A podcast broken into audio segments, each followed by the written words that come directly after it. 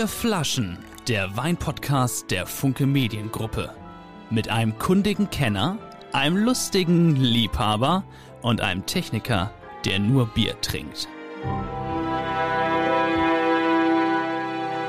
Herzlich willkommen zu einer neuen Folge von Deutschlands beliebtesten Weinpodcast, den Vier Flaschen, mit Axel Leonard, Michael Kutey und nach, Achtung, jetzt kommt es, kriegen Sie noch zusammen überhaupt. Wir hatten Uli Wickert in der letzten Folge, davor Michael Stich, Joja Wendt. In der Nä übernächsten kommt Reinhold Beckmann, dann kommt Gregor Meile, dann kommt Angela Merkel, vielleicht. So, aber heute, heute, heute toppen wir alles, alles, alles, alles, weil mein Lieblingsjournalist, mein Lieblingstalk-Gastteilnehmer, mein Lieblingsläufer, mein, unser aller ist so.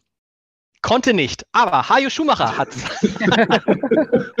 Hajo, Hajo Schumacher, wir freuen Hajo, man muss sich nicht vorstellen, man muss einfach nur abends irgendeine Fernsehsendung anmachen. Markus Lanz, ja, Anne Mittwoch, Will. Ja. Mhm. Mittwoch, tatsächlich, siehst du, ich, ich mache noch einen Spaß. Wie machst du das, dass du immer so, so oft bei Markus Lanz bist? Äh, das liegt meistens daran, dass die anderen absagen. Und ich, also mein zweiter Name ist Notnagel und ich springe halt immer ein. Ne? Die rufen an und ich bin irgend, mit irgendwas beschäftigt, so wir kriegen wieder ein Kind oder so, dann renne ich aus dem Kreissaal raus und sage, zack, ey, der Markus hat gerufen. Du kennst doch das, äh, Lars, du weißt es selber, wenn, wenn du irgendwas von mir möchtest, nichts tue ich lieber, als die Wünsche von leitenden Redakteuren zu erfüllen. Das ist meine Lebensaufgabe. Wer zahlt besser, Markus Lanz oder zum Beispiel das Hamburger Abendblatt? Ähm, eine, eine, eine so, so, salomonische Antwort vielleicht an der Stelle? Es ist, es ist beides so üppig, dass ich einfach gar nicht weiß, welches Carbon-Rennrad ich mir morgen kaufen soll, weil das Geld muss raus, weg damit. Wir so sprechen viel. nachher noch über, über dich, Hajo. Ich frage mich immer, als was soll man dich ankündigen? Man könnte sagen, ehemaliger Spiegel-Redakteur, man könnte sagen, Merkel-Biograf, man könnte sagen, ehemalig Achim Achilles. Du hm. bist nicht mehr, Achim Achilles gibt es nicht mehr, ne? Nee, diese Kunstfigur, die, die, die, lebte so 15 Jahre. Der Mann in seinen besten Jahren, also in der Midlife-Crisis, versucht ja irgendwie sich nochmal zu beweisen, dass er dass, dass es noch tut. Und dann muss man unbedingt Marathon laufen, bis der Orthopäde dann sagt, sag mal, willst du das, willst du erst ein Knie oder erst ein Hüftgelenk, das ich dir einbaue? Und dann fängt man an, dann so sowas wie du, dann so Hockergymnastik, Nordic Walking und, und, und, Yoga und solche Sachen, also gelenkschonender. Was so, bist du denn? Aus Sturm- und Drangphase ja. aus. Ich bin weise jetzt. Du bist jetzt, du bist, bist du jetzt eher, du bist Kolumnist natürlich, du bist ja. Podcaster. Was, was, würdest du, was würdest du im Hotel reinschreiben als Beruf? Oh, Schreibkraft. So hat mich, so hat mich Klaus Wowereit mal genannt, dessen Biografie ich ja auch schreiben durfte. Immer wenn ich sonntags kam und sein inzwischen leider verstorbener Lebensgefährte hatte dann irgendwas ganz Nettes, Tolles gebacken und der damals regierende Bürgermeister sagte mal, ach, da kommt sie ja die Schreibkraft. Und dann hat mich zum ersten Mal jemand richtig eingeordnet. Schreibkraft ist gut. Und wir machen gleich steigen voll ein. Zunächst kommt der Werbeblock und dafür ist kein anderer zuständig als der liebe Michael. Dieser Wein-Podcast wird Ihnen präsentiert von Silkes Weinkeller. Wunderbar. Und Axel, für alle, die es auf YouTube sehen, du sitzt auf einer sensationellen Dachterrasse. Sag nicht, dass es deine eigene ist. Ja, schön wär's, aber es ist die Dachterrasse meines Arbeitgebers, dem Hamburger Abendblatt. Ne? Nicht schlecht. Michael? Dein Arbeitgeber hat solche Dachterrasse, das ist ja, ja. toll, oder? Richtig nice, richtig nice. Was ist da noch? Irgendwo Ein Kran, wird noch angebaut. Fernsehturm, seht ihr ihn, warte. Äh, und ja. hier, oh, Rathaus. Hamburger wow. Rathaus. Ja, und wow. Da, hinter dieser Wand. diese Elfi. Ja, die. Da winke ich mal rüber. alle reden. Aber ich musste hier irgendwie so ein Schattenplätzchen suchen, weil wenn man so in der Sonne sitzt und ich glaube, der Alkohol macht es gleich nicht besser, ist schon warm. Ist Sommer. Es ist Sommer, das ist cool. Michael, erklär du noch mal grundsätzlich, wie funktionieren die vier Flaschen? Und dann lachen Harry und ich gleich ganz laut und dann erklären wir, und dann erklären wir beide, dass ich glaube, wir vier Flaschen müssen unseren Gästen. Erzähl mal, was machen wir normalerweise, Michael? Eigentlich weiß ich nicht, wer immer Axel das erklärt. Also ich weiß eigentlich immer nicht bis, bis nach Axels Erklärung, was wir eigentlich genau machen. Aber ich kann mich dunkel erinnern, dass die Grundidee war, dass wir vier verschiedene Weine probieren und daher kommt der Name vier Flaschen nicht von der Anzahl der Protagonisten, sondern von der Anzahl der Kreszenzen, die wir gleich äh, äh, Intus haben werden. Äh, und wir sprechen darüber und äh, ja, mehr ist es eigentlich. Und wir lernen unsere Gäste natürlich kennen. Und hm. das ist ja nicht das Lustige, lieber Hajo. Und deshalb schätze ich Hajo so. Hajo nimmt solche Sachen natürlich ziemlich genau und dachte, darf ich das sagen, lieber Hajo? Du dachtest, also das ist die schöne Geschichte vielleicht. Ähm, du dachtest, du müsstest alle Flaschen vorher austrinken. Und hast es aber nicht, kann man das so sagen? Also, da hast du es nicht ganz geschafft und bist jetzt ganz traurig. Die Geschichte war noch ein bisschen anders. Ähm, ich, ich, hätte nie erwartet, dass vom Hamburger Abendblatt ein Weinpräsent bei mir eintrifft. Das ist also völlig ungewöhnlich. Und ich hatte tatsächlich in der vergangenen Woche natürlich unter strengsten Hygienevorschriften eine Doppelkopfrunde. Und äh, am gleichen Tag dieser Doppelkopfrunde traf auch das Weinpaket ein. Und ich dachte, das sei von jemandem, der eigentlich in dieser Doppelkopfrunde mitspielen wollte, dann kurzfristig abgesagt hat und quasi als Wiedergutmachung Wein geschickt hat ich gucke ja nicht auf den Absender, sondern reime mir immer Geschichten zusammen. Das heißt, die Doppelkopfrunde hat schon mal eine gemeinschaftliche Vorverkostung äh, vorgenommen. Ich habe allerdings ein paar Reste überbehalten, bis auf eine Flasche. Das muss ich, das tut mir leid. Ähm, die hat mich sowieso irritiert, weil sie rotes Mineral heißt für einen Weißwein. Er wollte mich verarschen. Äh, ja, entweder rot oder weiß. Auf jeden Fall hat die leider, wie ihr seht, den Hals verloren. Wir leben halt hier in Berlin und da ist eine Flasche nicht immer nur wegen des Inhalts wichtig, sondern auch zur Selbstverteidigung. Also insofern bin ich hier beim roten Mineral raus. Da müsst ihr selbst, da kann ich so allgemeines Mineralien. Wie, den hast du gar nicht, den, den habt ihr gar nicht getrunken, den hast du nicht mal probieren können, das rote Mineral von Erik Manns? Ähm, doch, aber die, die wahre Geschichte ist, dass die Flasche so gut gemundet hat, dass sie leider geleert wurde und ich diese Reste hier tatsächlich so. euch zuliebe aus dem Altglascontainer getaucht habe. Aber ich weiß, das verstößt gegen alle Regeln, aber, aber, aber war lecker. Was wir lernen müssen, ist also, Michael, das ist ja Axel, bei unseren Gästen müssen wir ähm, natürlich einfach sagen, es kommt eine Kiste, damit hast du auch nicht gerechnet, Hajo, aus Hessen. Und das ja, ist natürlich gedacht, Hessen ist ja nicht Hamburg, dann ist es ein schönes Geschenk. Aber äh, das ist lustig, das hatten wir bei Julia Event auch schon. Bei Julia Event war das so, dass die erste Kiste, die wir ihm schickten, äh, da hat, freuten sich irgendwelche Kolleginnen und Kollegen und nahmen sie mit nach Hause. wir müssen da noch ein bisschen, Michael, noch ein bisschen dran arbeiten, dass wir den auch machen. Eindeutiger. Ja, wobei Wein wird ja gemacht, dass er getrunken wird. Deswegen finde ich es durchaus sympathisch und auch aus dem Leben heraus. Mich würde natürlich interessieren, welche Flasche ist denn als erstes leer gewesen? Weil dann können wir uns eigentlich die nächsten 90 Minuten sparen, wenn wir eh wissen, was am besten ankam. Äh, also wir haben mit José Pariente angefangen, einem Spanier, äh, wie ich der Fachliteratur entnehmen durfte. und ähm, der war auch echt, äh, der kam gut an. Wobei ich sagen muss, ich, ich habe so eine Drei-Schritt-Verkostungstechnik. Also ich gebe jedem Wein drei Schlucke Chance. Weil beim ersten Mal, beim ersten Schluck weiß ich immer nie so ganz genau, was habe ich noch für hm, Farb- oder Geschmacksreste im Mund äh, vom, vom Tag über. Also der, der, gilt nicht der erste Schluck. Wenn der zweite Schluck allerdings den sehr negativen Eindruck des ersten Schlucks bestätigen sollte, dann brauche ich einen dritten Kontrollschluck, der das nochmal wirklich bestätigt. Und wenn ein Wein drei Schlucke lang mich nicht überzeugt hat, dann ist er eigentlich raus. Ist, ist das eine, äh, lieber Michael, ein probates Testverfahren? Die Drei-Schluck-Methode unter Sommelier ist sehr bekannt und berühmt eigentlich. Ich glaube, äh, ich weiß jetzt nicht, was, was Schluck auf Französisch heißt, aber nein, das war doch ein Halber Scherz. Liter. Aber ja, ja, genau. War Schluck. Nein, es hört sich schlüssig an, finde ich auch gut. Ich glaube auch, dass man, dass man äh, fairerweise immer noch mit dem Essen einmal noch den Wein auch probieren sollte, weil da Absolut. oft noch sehr, sehr viel passiert. Ähm, und ja, wir, wir, wollten, also wir haben heute, ich habe bewusst zwei äh, Sauvignons. Ich, ich denke nicht nur dein, dein Oberhemd steht für Lebensfreude, sondern die ganze ja. Person, Hayo Schumacher auch. Äh, und deswegen habe ich mich tatsächlich bewusst für Sauvignon Blancs entschieden. Zwei unterschiedliche haben wir zum Start und danach gibt es den roten Mineral, wo nur noch quasi die, die Havarie deiner Flasche übrig ist und danach gibt es einen mallorquinischen Rotwein. Aber ich würde lieber mit dem Wein aus dem, äh, aus dem Friaul anfangen, aus dem mhm. ähm, Nordosten Italiens. Äh, von Sag der, mal ganz kurz, Michael, warum gibt es, ich hätte, jetzt, ich hätte jetzt alles drauf gewettet, dass wir wie immer mit dem Grauburgunder anfangen. Nein.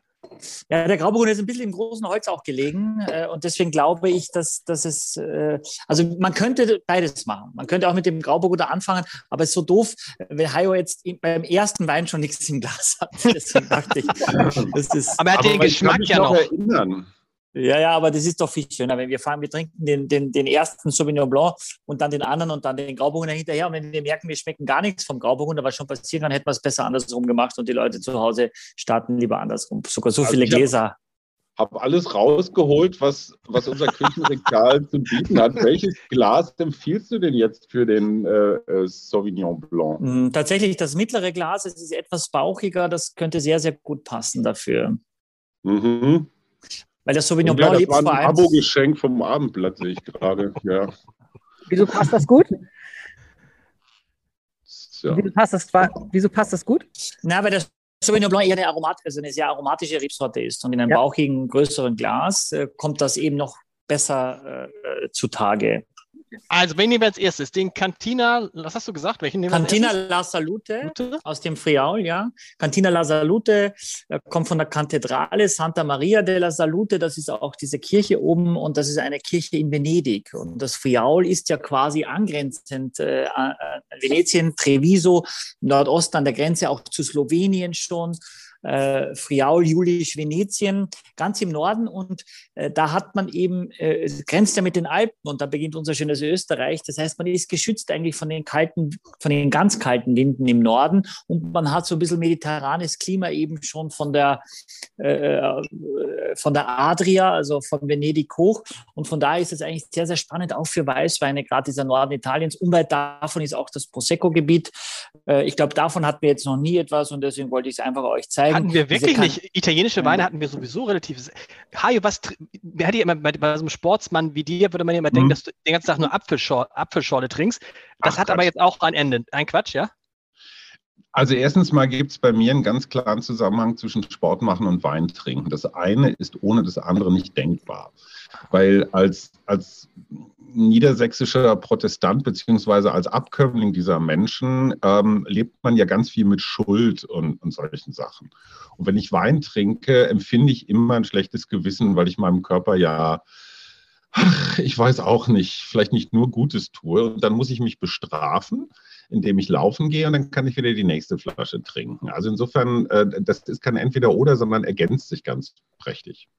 Und trinkst dann vor allen Dingen Weißwein, Rotwein, bunt gemischt, was so, da ist, was kommt? Was auf den Tisch kommt. Also wir haben, wir haben drei Weinlieferanten. Ich weiß jetzt nicht, ob das, also es ist ja nichts abgesprochen. Nee.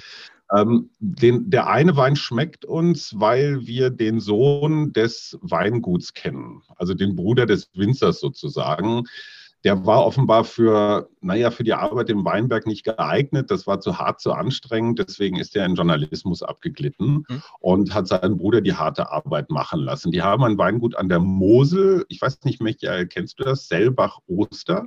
Ja, na klar, und, das kenne ich ja. Genau. Und Gutes da Sonne. beziehen wir sehr viel Weißburgunder, Rieslingglas für dich ähm, und solche Sachen her. Die versuchen jetzt auch roten. Das muss man mögen. So, und dann haben wir mal in Marseille, als wir da, also als man noch reisen konnte, war ich da mal mit meiner Frau so, so eine, für eine Weile und dann wollten wir abends essen gehen in Marseille auf einem Freitagabend und sind dann in, in ein Restaurant und haben gesagt, wir hätten gern einen Tisch für zwei und dann hieß es, haben sie reserviert, hatten wir natürlich nicht. Und diese Geschichte wiederholte sich 23 Mal. Also sind wir in einen Bioladen gegangen am Freitagabend, haben alles gekauft, was es da noch an Restbeständen gab und haben uns auf eine Dachterrasse gesetzt, nicht ganz so prächtig wie bei Axel. Und da war ein Rotwein von einem Winzer, der sich Bio-Winzer nennt und Cohen heißt, also wie Leonard Cohen.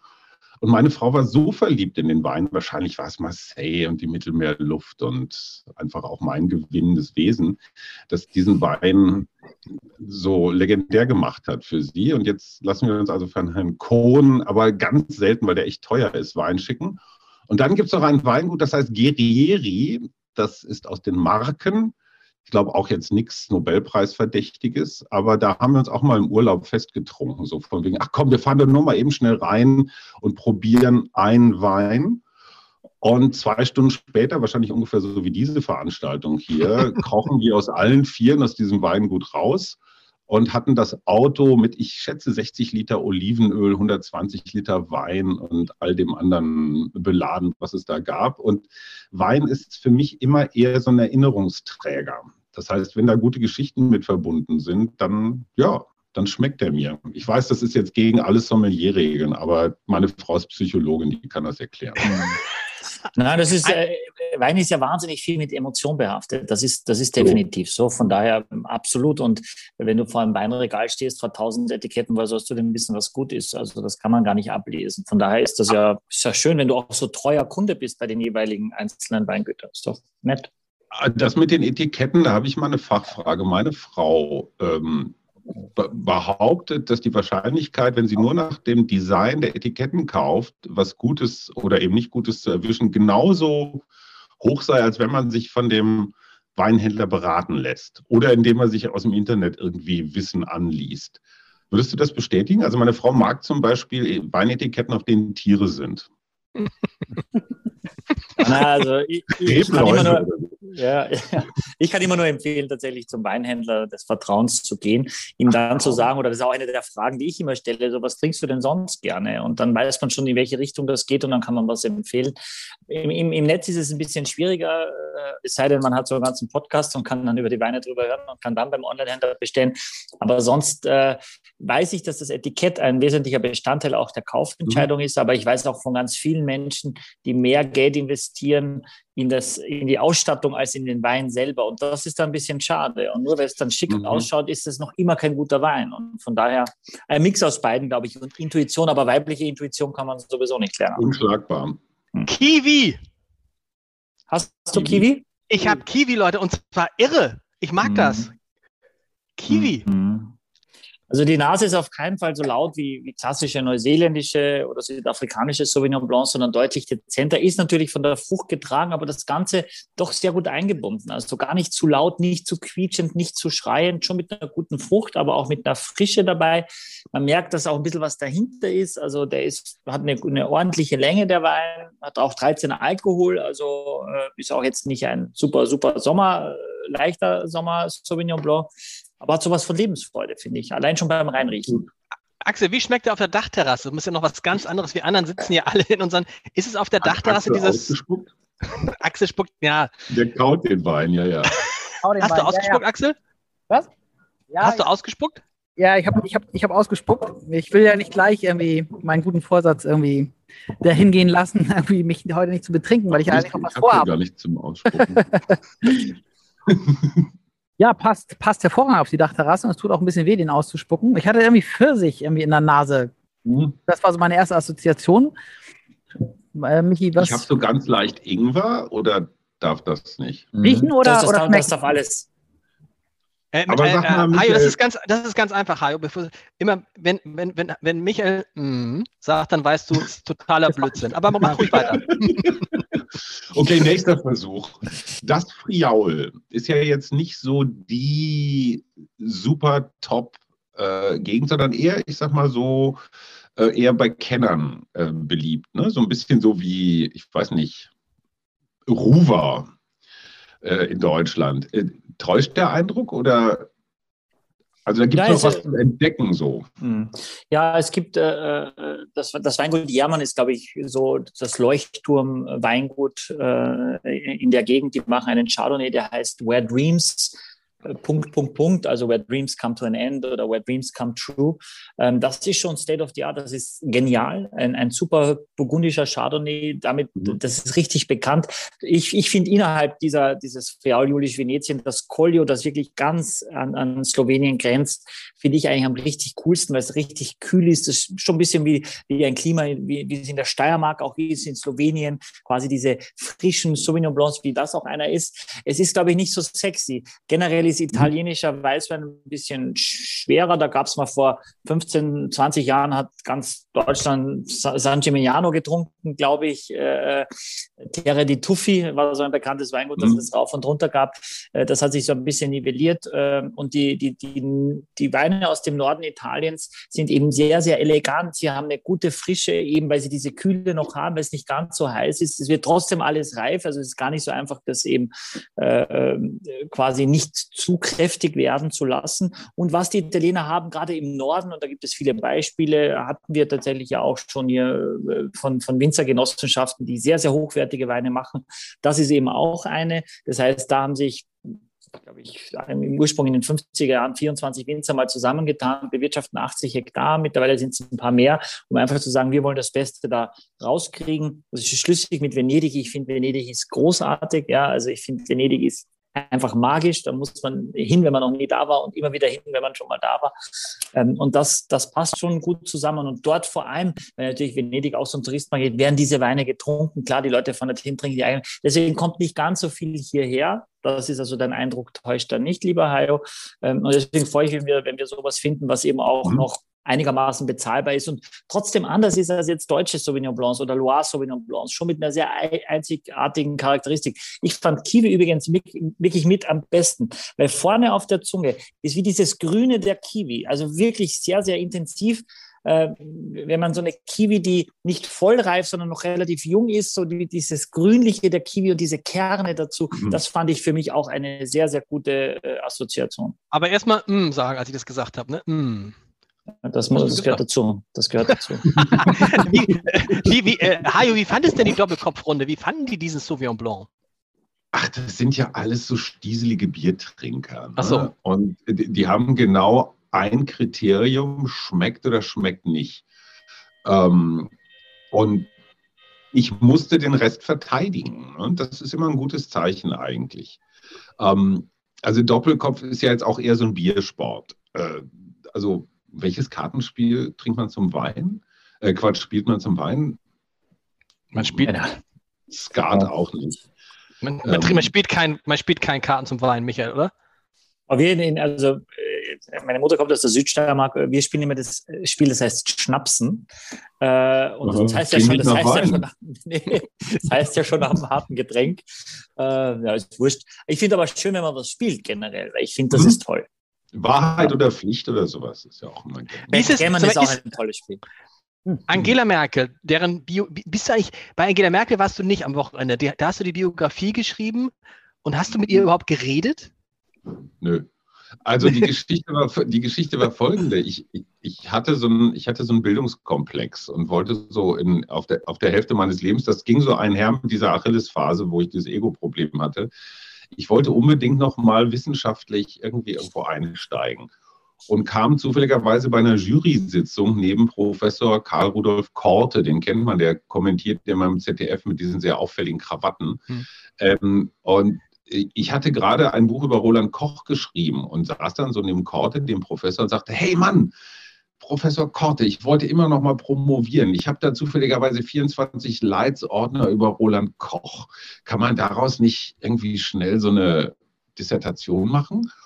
Und er wog so den Kopf und sagte, ja, das fände er toll, wenn Praktiker noch mal so tief einsteigen wollen, aber Koch fände er langweilig und ein Bundesland auch, wie es denn mit Merkel wäre. Und dann sagte ich, naja, in den 24 Leitsordnern habe ich maximal drei Prozent zum Thema Merkel. Also ich würde noch mal ganz bei Null anfangen. Sagt er, ja, das fände er auch gut. Und dann habe ich mich viereinhalb, fünf Jahre lang durch die Machtstrategien von Angela Merkel ge gearbeitet. Und ähm, irgendwann kriegte sie Wind davon. Wir trafen uns irgendwo und dann wie immer so im Vorbeigehen und sie sagte nur auf ihre gewinnende charmante Art, Sie glauben ja wohl nicht, dass ich Ihnen dabei helfe. Und äh, damit war ich wissenschaftlich unabhängig. Das ist auch gut. Daraus habe ich dann mal irgendwann ein Buch gemacht, irgendwie so die zwölf Gesetze der Macht von Angela Merkel, was wie alle anderen Merkel-Bücher auch absolutes Kassengift war. Also man kriegt dann nach zehn Jahren immer vom Verlag so einen Hinweis, wir haben ungefähr noch 28.000 Restexemplare, wollen Sie die zum Preis von 13 Cent das Stück kaufen? Tatsächlich, das verkauft Nein, Angela Merkel verkauft sich nicht? Überhaupt nicht. Es gibt 20 Merkel-Bücher und kein einziges hat sich verkauft. Woran ähm, liegt das? an Frau Merkel. Also ich, ich, ich glaube, sie ist auserzählt. Also die Geheimnisse, die sie hat, die kriegt man nicht raus. Moment, ich muss mal eben angeben. Wo haben wir es denn? Ah, zufällig. Achso, hey, ja. Hey. Zufällig. Äh. Guck mal hier. Aber im Koreanischen lief das wie Sau. das? Auch noch hier mit so einer leichten nordkoreanischen Anmutung da drauf. Und das da oben, irgendwo da oben steht Hayo Schumacher, aber ich bin ganz schlecht im Koreanisch. Es gab, glaube ich, 300 Euro Tantiemen. Aus Korea. Aus Korea, ja. So, äh, wo waren wir stehen geblieben? Aber ich habe mit Angela Merkel schon Riesling getrunken und das nicht zu knapp, muss man sagen. Also da ist sie keine Kost. Ich weiß nicht, ob sie Kennerin ist, aber Kostverächterin ist sie nicht. Das ist eine emotionale äh, Politikerin, würdest du sagen? Emotional? Ja, also ich fand, ich fand damals irgendwie, als sie, ne, als sie bei einer Flüchtlingskrise, wie sie da reagiert hat, das war so das erste Mal, wo ich dachte, ups, dass sowas überhaupt möglich ist, dass ein Politiker irgendwie sich für das Gute entscheidet, was aber politisch ja wirklich sehr schwer durchzusetzen war. Und da hatte ich so das Gefühl, dass sie sich irgendwie von ihren Emotionen hat leiten lassen. Würdest du das sagen? Mhm. Äh, das glaube ich auch und äh, das kann man durchaus als so eine Konstante in der Merkelschen Politik sehen. Immer wenn sie anfängt, sich von Emotionen leiten zu lassen, dann kriegt sie in ihrer eigenen Partei immer riesige Probleme. Ja. Also möglichst unemotional diesen Laden, ich meine, sie ist ja nicht mehr Parteivorsitzende, aber sich in diesem Laden zu bewegen, das war immer so von wegen, so wer ist mein Feind, wo muss ich, wo muss ich den Dolch ansetzen? Und äh, das ist sehr unemotional, aber deutlich karriereverlängernd. Und mhm. sie hat ja, sie, sie sagt, sie, sie trinkt gern auch italienische Weine, stimmt das? Ich sag mal ja. Du weißt. Sie kauft ja immer beim Ulrich, das ist ja genau. hier so ein Discounter, die haben bestimmt auch italienische Weine. Ja. Ich habe da immer gesehen, dass da italienische Weine drin liegen. Wollen wir den zweiten, der erste, die hat er gut geschmeckt. Mir hat er sehr gut geschmeckt, Michael, genau. weil, weil, er nicht so, nicht so charakteristisch ist, nicht so, nicht so ein aufdringlicher Sauvignon Blanc. Ne? Axel wollte noch wissen, was er kostet. Du sagst, es ist ein guter Preis. Mhm. Also ich muss kurz einhaken, charakteristisch ist das schon für die Region. Also okay. der, der Sauvignon Blanc, die Rebsorte, kann eben auf der ganzen Welt ganz unterschiedlich schmecken. Das Einhelligste ist, wie es, aus Marlborough, aus Neuseeland kommt und vielleicht, was man von der Loire als Sancerre und das Puy Fumé kennt. Äh, und sonst ist es sehr viel Handschrift des Winzers. Man, man schmeckt eher selten tatsächlich den Boden raus. Das ist an der Loire ein bisschen anders. Da gibt es Silex-Böden und so weiter. Da heißen die Weine dann auch so. Von daher ist die Art und Weise des Sauvignons kommt mir auch eher zugute. Das würde mich nicht zu schnell langweilen. Sonst ist es eine Rebsorte, wo ich nach dem zweiten Schluck oder nach dem dritten Schluck spätestens denke, Gott, die ganze Flasche, nee, das ist mir zu, zu mühsam. Und von daher ist es für mich, macht mir das Spaß. Was trinken wir als zweiten? Auch den zweiten Sauvignon Blanc? Ja, genau. Dann trinken wir gleich den zweiten okay. hinterher. Äh, aus du dem hast Norden den Preis Spaniens. nicht verraten. Ach so, Ach, den Preis, nee. den Preis. 11,90. 11,90. Äh, Hajo, gehst bei dir, Lars, du bist doch ein Kenner, ne? Auf ja. einer Skala von, auf einer Sauvignon Blanc Skala von 1 bis 10 für 12 Euro, wo würdest du den hier ansiedeln? Den würde ich ansiedeln auf einer 6. Naja, ich hätte ihm eine 7 gegeben. Und was sagt der Experte? Zwei.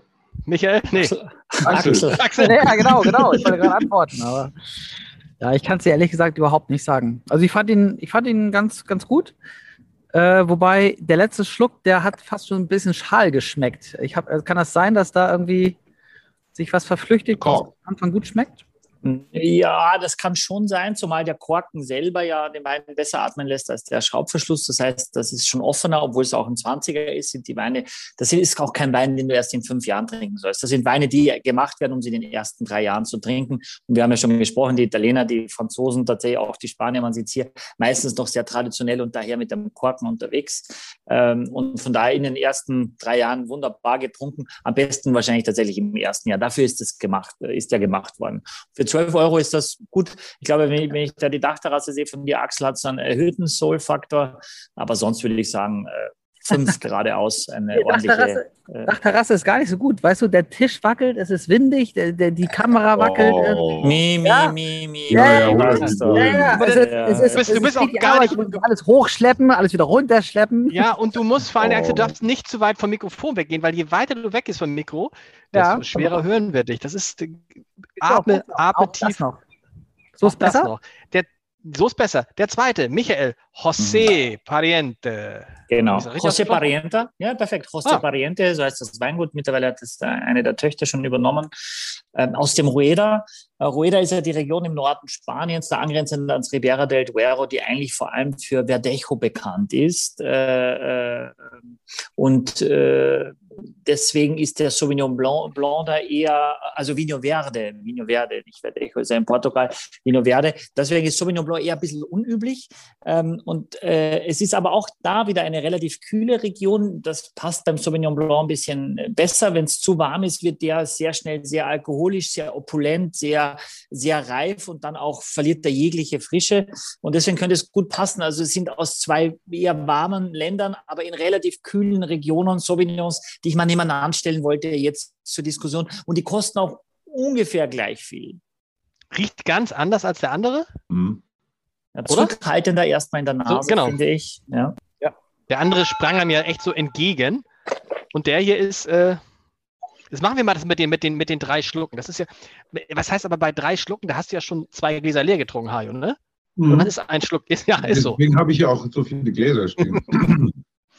nein, nein, ich, äh, äh, es geht ja nicht ums Saufen.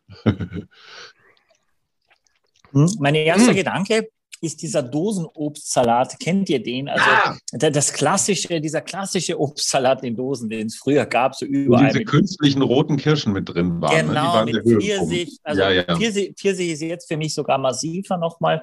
Äh, mit, diesem, mit diesem Pfirsich in dieser Dose, wie dieser Saft aus dieser Dose, wenn man die ja, aufmacht. Das wäre so mein erster Eindruck. Äh, aber ich, ich mag es, es ist ein bisschen salziger, es ist salziger als der Wein Sehr, davor, sehr ne? salzig. Ne? Es fließt hier so zusammen, das heißt, es hat eigentlich einen guten Trinkfluss. Die, die Frucht wirkt mir aber ein bisschen kitschiger als bei dem Sauvignon davor. Also es ist ein aber bisschen, das müsste einer sein, Axel, das müsste doch dein Lieblingswein sein. Der schmeckt mir tatsächlich ganz gut. Also kann man Glühwein also, von machen, ne? Der, der, der schmeckt eigentlich so, wie der andere riecht, würde ich fast, fast sagen. Also, ne, der andere war, war sehr, sehr intensiv in der Nase, der hier gar nicht, aber der schmeckt, finde ich, viel intensiver oder etwas intensiver zumindest. Und ein bisschen quietschig vielleicht schon, aber, äh, aber ich mag das ja. Also, Lars, da hast du, kennst du mich gut. Kenn ich, das, du hast recht, dieses. Habt ihr quietschig gesagt? Ja. Okay. Entschuldigung, Axel hat quietschig ist, gesagt. Nee, nee, das ist, das ist ein offizieller, äh, sagen, sag mal so als Sommelier. Hm. Ja, genau. klassisch. Ja. ja. Gibt ja. es dieses Obst noch in Dosen? Isst man das noch? Michael, habt ihr das bei euch in der, in der Hanselounge? Wird das da als, als Dessert manchmal? ja, ich glaube, so, so einfachen Hotels findet man das dann am Frühstückstisch. Wir waren mal in wo war denn das in Spanien? Irgendwo vor nicht allzu langer Zeit, vor, vor drei Jahren oder so. Und da haben wir in einem einfachen Hotel gewohnt, weil wir das Essen lieber für, äh, das Geld lieber für Essen und Trinken ausgeben. Und da gab es am Frühstück das Tisch genau so einen Obstsalat. Und ich kenne sie, diesen Obstsalat mit Kugel Vanilleeis, das gab es bei uns zu Hause, bei meinen Eltern früher auch durchaus nochmal. Und, äh, und da werden sofort Kindererlebnisse, Kindheitserlebnisse. Und das ist ja Wein auch Geschmacks, das, das assoziierst du sofort mit Erlebnissen aus deiner, aus deiner Jugend, aus deiner Kindheit. Äh, und das ist eigentlich dann schon auch auch, auch cool. Und wenn einem das einfällt oder man denkt, so krass, das erinnert mich total dran, dann freut man sich eigentlich, wenn man so einen Wein probiert und sagt, so, okay, ein Stück äh, äh Vergangenheit holt mich gerade ein. Aber erster Schluck fand ich jetzt super. Zweiter Schluck fand ich schon, fängt, fängt schon an bei mir, ich weiß nicht, bei euch ist, ist, weil es so süß und quietschig ist, wie Axel sagt, ein bisschen anstrengender zu werden.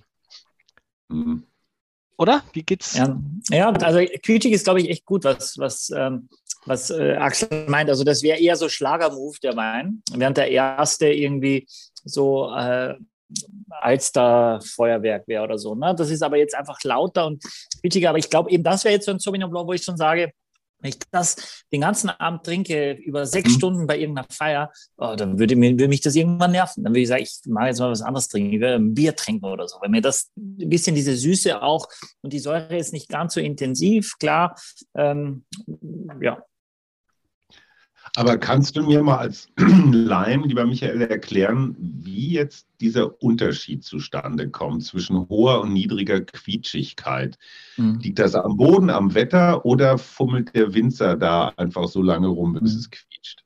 Das ist perfekt, was du gerade gesagt hast, weil das sind alle drei Komponenten und man nennt das in der Fachsprache tatsächlich das Terroir. Das ist ein häufig zitiertes äh, mhm. Wort, weil es immer gut klingt. Oh, ist ein tolles Terroir. Man sagt aber, das Terroir ist also tatsächlich die, die klimatischen Gegebenheiten, die Böden, aber auch die Handschrift des Winzers und alles drei ist ist nicht eines weniger wichtig als das andere. Ja, und von daher äh, muss man schon sagen, dass gerade Sauvignon Blanc eine Rebsorte ist, wo der Winzer auch relativ viel Einfluss nehmen kann, äh, allein schon mit der Hefe.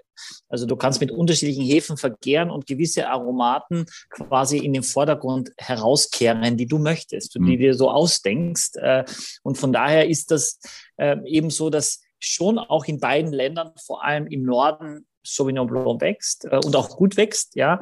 Aber beide sind jetzt nicht weltberühmt dafür und es gibt dann auch Gründe wahrscheinlich. Und die zwei mhm. Weine zeigen das natürlich schon ein bisschen.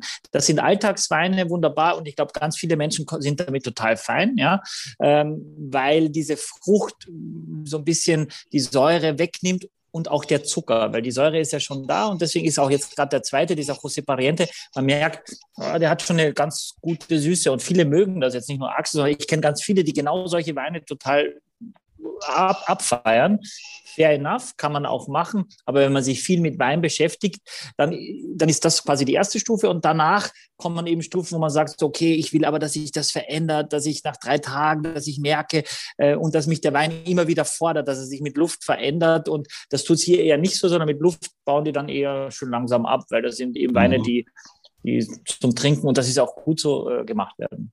Also hat Hayo es richtig gemacht, die mit seinen Jungs auszutrinken. Das ist das Beste, das was du machen kannst. Wenn du so eine Flasche aufhast, raus damit. Ja, auf jeden Fall. Also klar ist es auch, glaube ich, dass du, dass die Erwartungshaltung, der Wein kostet jetzt einen Zehner. Die Erwartungshaltung, mhm. 10 Euro ist viel, es ist dreimal so viel, als in Deutschland durchschnittlich für Geld, für Wein ausgegeben wird. Moment, äh, und ich Moment find, dreimal? Ja, zehn Drittel kommen 3,30 Euro raus. Drei Euro und, und äh, 9 Cent ist äh, der aktuelle Durchschnittspreis einer Flasche Wein in Deutschland, Ach, inklusive aller Tiganellos, Triss und so weiter, weil wir sie in den letzten, das ist leider die Wahrheit. Und deswegen sind wir auch da, Hayo, und das ist ganz ehrlich, ja. weil wir mit unserem Podcast helfen wollen, dass Menschen ein bisschen mehr drüber nachdenken. Das tun sie schon und kaufen Demeter-Eier und, und überlegen sich, äh, welche, dass sie Hafermilch kaufen statt Kuhmilch. Und jetzt wollen wir noch, dass sie ein bisschen mehr überlegen, was sie sich in ihren eigenen Körper hineinschütten. Das Etikett sieht übrigens, finde ich, sehr schick aus. Ja, das hat so was Sommerliches, was Fröhliches, was mhm was, ne, das sieht auch, auch schick aus. Auch das könnte ein für deine Frau vielleicht dann eher keine Tiere zum Kauf. Ich, ich ja. vergleiche das gerade mal mit dem anderen. Der hatte dann diese Cantina. Ja, ja also auf jeden Fall, wir hätten den Spanier genommen, optisch. Ja, ja. Und er ist auch noch äh, zwei Euro günstiger als der Italiener. Und das wäre eigentlich schade, weil der Italiener jetzt aus meiner Sicht der wertigere Wein ist. Aber die Reihenfolge war auch richtig, weil ich finde, der, der, der aus dem Friaul war irgendwie geradliniger und der ist so ein bisschen verschwommener und auch süßer. Und wenn wir mit dem Süßen angefangen hätten, wäre es ein bisschen. Hätte man nicht zum Ende nehmen. Man muss immer, man muss immer einen Rot, wenn, wenn du einen Rotwein in der, in der Reihe hast, musst du immer den Rotwein zum Ende trinken, ne? Ja, aber ich hatte, nee. ja, ich hatte letzte Woche eine Verkostung mit einem äh, ganz, ganz lieben Freund von mir, Berthold Salomon, ein Winzer aus Krems, und der hat einen Weingut auch in Australien. Und dann hat er gesagt, versucht mal hinter meinen australischen Shiraz, und das ist wirklich eine Ansage, was Kraft, Volumen und Alkohol betrifft, nochmal meinen Top-Grüner Veltliner zu trinken. Und das funktioniert. Und tatsächlich, es hat funktioniert. Also das kann man schon machen. Da muss aber der Weißwein relativ kraftvoll sein äh, oder süß. Also könnte jetzt passen, aber man wird es in der Reihenfolge jetzt nicht machen. Vor allem bei der Rotwein, die wir haben, der mit Abstand teuerste und wertigste Wein jetzt dieser Verkostung ist. Und dann, damit würde man dann auch beenden. Okay, dann gehen wir rüber zum, zu dem Manns. Schon wieder ein Manns. Wir hatten ja einen eigenen Podcast. Übrigens, apropos Podcast, der Hario hat ja auch mehrere Podcasts. Ich glaube auch einen für dich, Axel, besonders. Vielleicht, Hajo. Ähm, ja, für für wen fragst du da eigentlich immer, Hajo? Der heißt doch, ich frage, ich, der, muss sagen, was meinst du da eigentlich? Ich frage für einen Freund. Ich frage dafür für einen Freund. Und ja. der, der hat halt, der hat so leichte Verklemmungstendenzen. Ja. Und weil ich ja mit Sex irgendwie überhaupt keine Probleme habe, frage ich halt für den. Ne? Ja. Weil ich ja. weiß das alles meistens schon. Ja. Aber der repräsentiert halt so den Durchschnitt des Hörenden und gerade Männer. Wie, wer ist das denn? Vielleicht kannst du, du die Diskretion, ich, ich sage nur den Vornamen und der ist jetzt ja. rein zufällig, ähm, so wie einer der Anwesenden und es ist nicht Hajo, nicht Axel und nicht Michael. Und ähm, aber du, das ist wirklich. Und der ist sehr, sehr, sehr verklemmt, oder? naja, so ein bisschen hanseatisch, ne? Hanse ja, aber das ist, ich finde es ich find's gut und man, man, also ich frage für einen Freund, da kann man ja immer was, immer was lernen. Aber du machst ja nicht Absolut. nur, du machst, aber das, wie viele Podcasts machst du jetzt insgesamt? Du machst ganz schön viel. Also mit meiner Frau mache ich ja ähm, den, den Mutmach-Podcast, den wir für die in der Pandemie angefangen haben. Der heißt Wir, der Mutmach-Podcast. Meine Frau, wie gesagt, Positivpsychologin, versucht immer mich aus meinen Dämonen, äh, Drachenhöhlen rauszukriegen, weil ich ja pausenlos irgendwie schlechte Laune habe, depressiv bin und sowas. Und dann mache ich mit Katrin Hinrichs für dich, lieber, äh, für dich, lieber Herr Haider, den äh, Sex-Podcast für Erwachsene. Ganz wichtig, zweite Lebenshälfte. Ne? Also ganz viele Sex-Podcasts sind ja so für jüngere Leute, so, oh, guck mal, wir entdecken jetzt mal Dinge. Wir haben jetzt alles schon entdeckt und das ist ein bisschen so wie mit Wein trinken, Michael. Wann hat man eigentlich so das Gefühl, boah, jetzt kann man auch, jetzt kann ich auch mal einen Abend ohne Wein? Also wenn, wie viele Jahre dauert das so? Äh, ich versuche gerade den Kontext zu finden. Jetzt kann ich mal auch einen Abend ohne Sex oder so. Deine Antwort. Ja, okay. äh, na, ich kann auch ohne Probleme auch eine Woche jetzt auf Wein verzichten, äh, klar. Siehst du, bei äh, Menschen über 50 verhält es sich mit Sex, hört man jedenfalls äh, auch so. Und ähm, Katrin, die ja eine, eine ausgebildete äh, Sexexpertin, Sextherapeutin ist, die hat halt ganz so, so Menschen, Axel ist vielleicht noch ein bisschen jung, ähm, bei sich auf dem Sofa sitzen am Podcast und die klagen dann so. Mein Mann will das Hasenkostüm wieder nicht anziehen und, und, und meine Frau, keine Ahnung, will nicht mit zur Swingerparty. Und wenn man den Podcast gehört hat, dann sind alle Probleme gelöst. So ähnlich wie bei uns, Michael, oder? ja, aber ich glaube, es ist genau. so. der, der Weg ist ein anderer. Nein, aber beim Wein ist es, glaube ich, auch so, dass du im Alter vielleicht halt nicht so viel trinkst, aber dafür wertiger. Und ich glaube, beim Sex ist es auch so, dass man vielleicht also nicht permanent nur rumrammelt, sondern dann vielleicht das intensiver genießt. Ne? Das will ich sagen, da gibt es wahrscheinlich schon Parallelen. Äh, Interessiert ganz schnell, lass es ganz schnell. Hat nicht übertrieben bei Michael. Ich, du wurdest mir immer nur vorgestellt, so von anderen, aber du bist echt eine Granate, muss ich mal sagen. Endlich mal einer, der die großen Linien des Lebens liebt. Danke dir. Erik Manns, Erik Manns, ein Grauburgunder, mhm. ähm, schon wieder ein Grauburgunder und da hat äh, Hajo ja zu Recht gesagt, rotes Mineral. Wieso mhm. heißt ein Grauburgunder rotes Mineral? Man mhm. ahnt es, es ist auf irgendeinem Schie mit dieser geköpften Flasche. Es ist nicht Schiefer, nee, sondern was nee, ist für Boden? Schiefer ist ja grau-rot, ist dann was Eisenhaltiges vermutlich. Na, es wow. gibt tatsächlich auch den roten Schiefer, äh, den so. gibt es auch, aber das ist es nicht, sondern äh, der Ursprung kommt äh, vom roten Hang. Äh, der ist in Rheinhessen und das ist eigentlich äh, tatsächlich eine nicht eine eingetragene Marke, dieser rote Hang. Zum Beispiel Lars der Pettental kommt vom roten Hang, diese Lage, die wir hatten von ihm, der Hipping, äh, da gibt es noch ein paar andere, die eben wirklich sehr, sehr bekannt sind für den roten Hang und das sind Eiseneinlagerungen, Hämatit, quasi die diese Erde so ein bisschen rötlich färben haben lassen vor vielen, vielen hundert Millionen Jahren. Ähm, und von daher kommt das. Und dieses rote Mineral, diese Mineralsteine quasi, die da auch drin sind, die hat der Erik da aufgenommen. Ich glaube, nicht alles kommt von dort, aber ein großer Teil.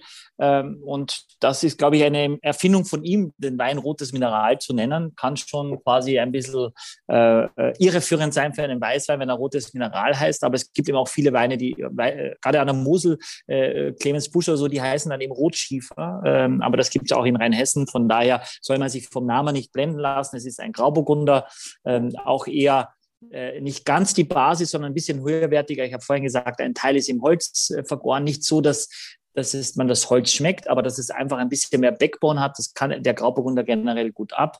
Ähm, und man hat aber, wenn man, ich finde, das allererste, wenn du den Wein einschenkst, ist, dass, dass man feststellt, dass er noch ein bisschen Kohlensäure hat.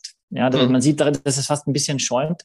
Äh, das ist bei jungen Weinen zum einen so und vor allem der Schraubverschluss, weil das wirklich einfach richtig gut abdichtet, soll einem aber keine Sorge machen. Diese, diese Gärkohlensäure, die vor allem in der Jugend da ist, manchmal hilft die sogar ein bisschen, weil die dem Wein dadurch ein bisschen mehr Frische noch gibt, mhm. als wenn die dann auch komplett weg ist. Deswegen ist das gar nicht verkehrt. Ansonsten äh, sagt ihr mal, Jungs, was zu dem Grauburgunder? Ich habe ihn jetzt, ähm, ich habe ihn jetzt in die paar, ich habe ihn schon ein, zwei Tage offen. Er, er schmeckte mir am Anfang, nee, gestern habe ich ihn aufgemacht. Er schmeckt mir heute besser als gestern, interessanterweise. Gestern fand ich ihn ein bisschen zu pritzelig. Heute ist dieses Pritzelige so ein bisschen gedämmter. Genau. Genau, das geht auch raus dann. Vielleicht wird er dann ein bisschen ernsthafter. Das heißt nicht, dass er besser oder schlechter wird, aber ein bisschen, wenn die Kohlensäure fehlt, ist so ein bisschen Leben weg und dann konzentriert, konzentriert man sich mehr, wie er auf dem Gaumen aufkommt. Es ist, finde ich, äh, doch relativ cremig, ja. Es ist nicht wahnsinnig fruchtig, vor allem nach den anderen beiden Weinen. Es ist auch jetzt nicht staubtrocken, zumindest kommt es so vor. Ich kenne den analytischen Wert nicht, aber man merkt auch, dass eine gewisse Süße da ist, was durchaus, glaube ich, auch massenkompatibel ist dann diese, diese leichte Süße. Axel, Axel nicht, dass Axel, du für die Masse stehst, aber, aber Axel, wie war das eigentlich letztes Mal? Axel, Hajo, Axel war letztes Mal kurz vor dem Weinpodcast gegen Corona geimpft. Hat sich das irgendwie ausgewirkt, dass du da die Flaschen, du hast sie nicht leer gemacht, aber fast leer gemacht hast? Nee. Ich habe ich hab ja, ich hab, war auch sehr diszipliniert äh, wegen der Impfung und das kam schon noch ziemlich durch. Also am Abend wurde es dann doch sehr kühl und äh, dann hat es zwei Tage gedauert, bis ich wieder irgendwie so einigermaßen gerade. Das hat richtig gelitten, krass. Nee, tatsächlich, nee, echt? Ja. ja, aber es war nicht wegen des Weins. Also es war, glaube ich, wegen dieser Bist du denn Team Astra, Axel? Ja, ich bin Team Astra. Und das ist okay. echt, also ich meine, also ich will da niemandem Angst machen vor Astra, weil das sind zwei Tage irgendwie ein bisschen krank sein, also im Gegensatz zu Corona. Also deswegen würde ich das immer, immer, immer wieder machen. Und ich war heute, heute auch noch mal bei meinem Arzt und der meinte, die rufen die Leute an äh, äh, und die brauchen irgendwie Ewigkeiten, um irgendwie diese, diese Sachen da loszuwerden. Also die haben eine Liste von ein paar hundert Leuten und ich kam halt irgendwie super schnell dran, weil keiner AstraZeneca haben will. Okay. Äh, und das ist echt kaum zu verstehen, finde ich. Aber was hattest du denn? Du fühlst dich also matt, so ein bisschen grippemäßig. Ja, also das ist, das ist, das sagen ja ganz viele, du kriegst halt so Schüttelfrost. Also ich hatte jetzt keinen Schüttelfrost, aber mir wurde sehr, sehr kalt. Also ich habe viele Wärmflaschen irgendwie gehabt. Und dann kam ein bisschen Kopfschmerzen und dann kamen so Gliederschmerzen und dann, dann habe ich auch eine Schmerztablette genommen und dann wurde das besser und am nächsten Tag war ich einfach, bin ich, habe ich durchgeschlafen. Ähm, okay. Also das war gar nicht mehr so schlimm, äh, aber war halt sehr, sehr unfit. Aber wie gesagt, im Vergleich zu dem, was man so hört von Corona und so auch so diese Langzeitwirkung, ähm, bin ich sehr froh, das gemacht zu haben, wird das immer wieder machen und Astra jedem empfehlen, tatsächlich. Astra. Hajo, also wie ist es bei dir? Wie, wie, äh, oder, äh, äh, nee, ich wollte sagen, meine Schwester, die arbeitet bei einer Bank in Österreich und die haben jetzt ein Impfangebot bekommen. Ich weiß gar nicht, welcher Impfstoff aber Freitag um 16 Uhr, dass die quasi diese zwei Tage, wenn es ihnen nicht gut geht, dann am Wochenende haben, fand ich nur so ziemlich bezeichnend. Ja, ja. Wie, ist es denn bei, wie ist es denn bei dir, Michael, mit den, mit den Kolleginnen und Kollegen? Sind die alle durchgeimpft? Äh, nein, durchgeimpft noch gar nicht. Es gibt auch überhaupt keinen, der sich darum kümmert. Wir haben uns selber darum gekümmert äh, mhm. und haben eben großartige Mitglieder, die gesagt haben, oh, die Impfpriorität ist gefallen. Sie sehen so viele Menschen jeden Tag, äh, können wir sie da irgendwie unterstützen? Und davon hatten wir jetzt zwei, drei und wir haben tatsächlich morgen äh, werden sieben Kollegen geimpft und in der nächsten Woche, da hatten wir schon die Diskussion, sage ich ganz ehrlich, dass wir unterschiedliche Impfstoffe angeboten bekommen haben. Und da war es für mich eben auch wahnsinnig schwierig. Dann sollte ich entscheiden, wer mit welchem Impfstoff zu welchem Zeitpunkt nochmal mit Wochen später, da habe ich dann schon gesagt, es wäre mir schon sehr recht, dass wir alle den gleichen, um, um jetzt nicht eine Klassengesellschaft einzuführen, mhm. innerhalb des Teams auch, weil da gab es sofort Unruhe. Einige haben sich selber darum gekümmert, einige wenige wie im Leben und die anderen warten, bis halt irgendwas daherkommt ne? und, oder der Chef dann sagt, ich, ich habe das organisiert, sodass wir aber jetzt, und das war mein Ziel, bis zum Ende der Sommerferien, die sind ja in Hamburg Ende Juli zu Ende, die Mitarbeiter durchgeimpft haben, dass wir hier eine Atmosphäre schaffen, äh, indem man sich möglichst sicher fühlt. Wir haben dieses Fieberthermometer am Eingang und das sieht danach aus, dass uns das auch gelingen wird. Aber womit impft ihr denn jetzt? Tatsächlich mit BioNTech werden die Mitarbeiter okay. geimpft, äh, weil unser Arzt äh, hier einer der Erste gesagt hat, dass, dass, dass junge, junge Menschen AstraZeneca eher nicht so gut vertragen. Beispiel. Äh, bei der zweiten BioNTech-Impfung auch es äh, zu größeren Nebenwirkungen kommen kann als bei der ersten, ja, so dass wir also da so Zeitfenster die, die Kollegen verteilt haben, dass wir den Laden nicht schließen müssen. Okay, keiner versteht, ja. sieben Monate zu und jetzt sind alle impfen, hurra und machen hinterher eine Party, äh, so dass wir das also aufgeteilt haben und auch, äh, auch der eine ist dann schon im Urlaub und so, dass wir das alles so hingekriegt haben, dass, dass alle dann bis Ende Juli durch sind. Vielleicht machen wir dann mal so eine Impfstoffverkostung, weißt du? Machen wir. Ja. ich sage so. Oh.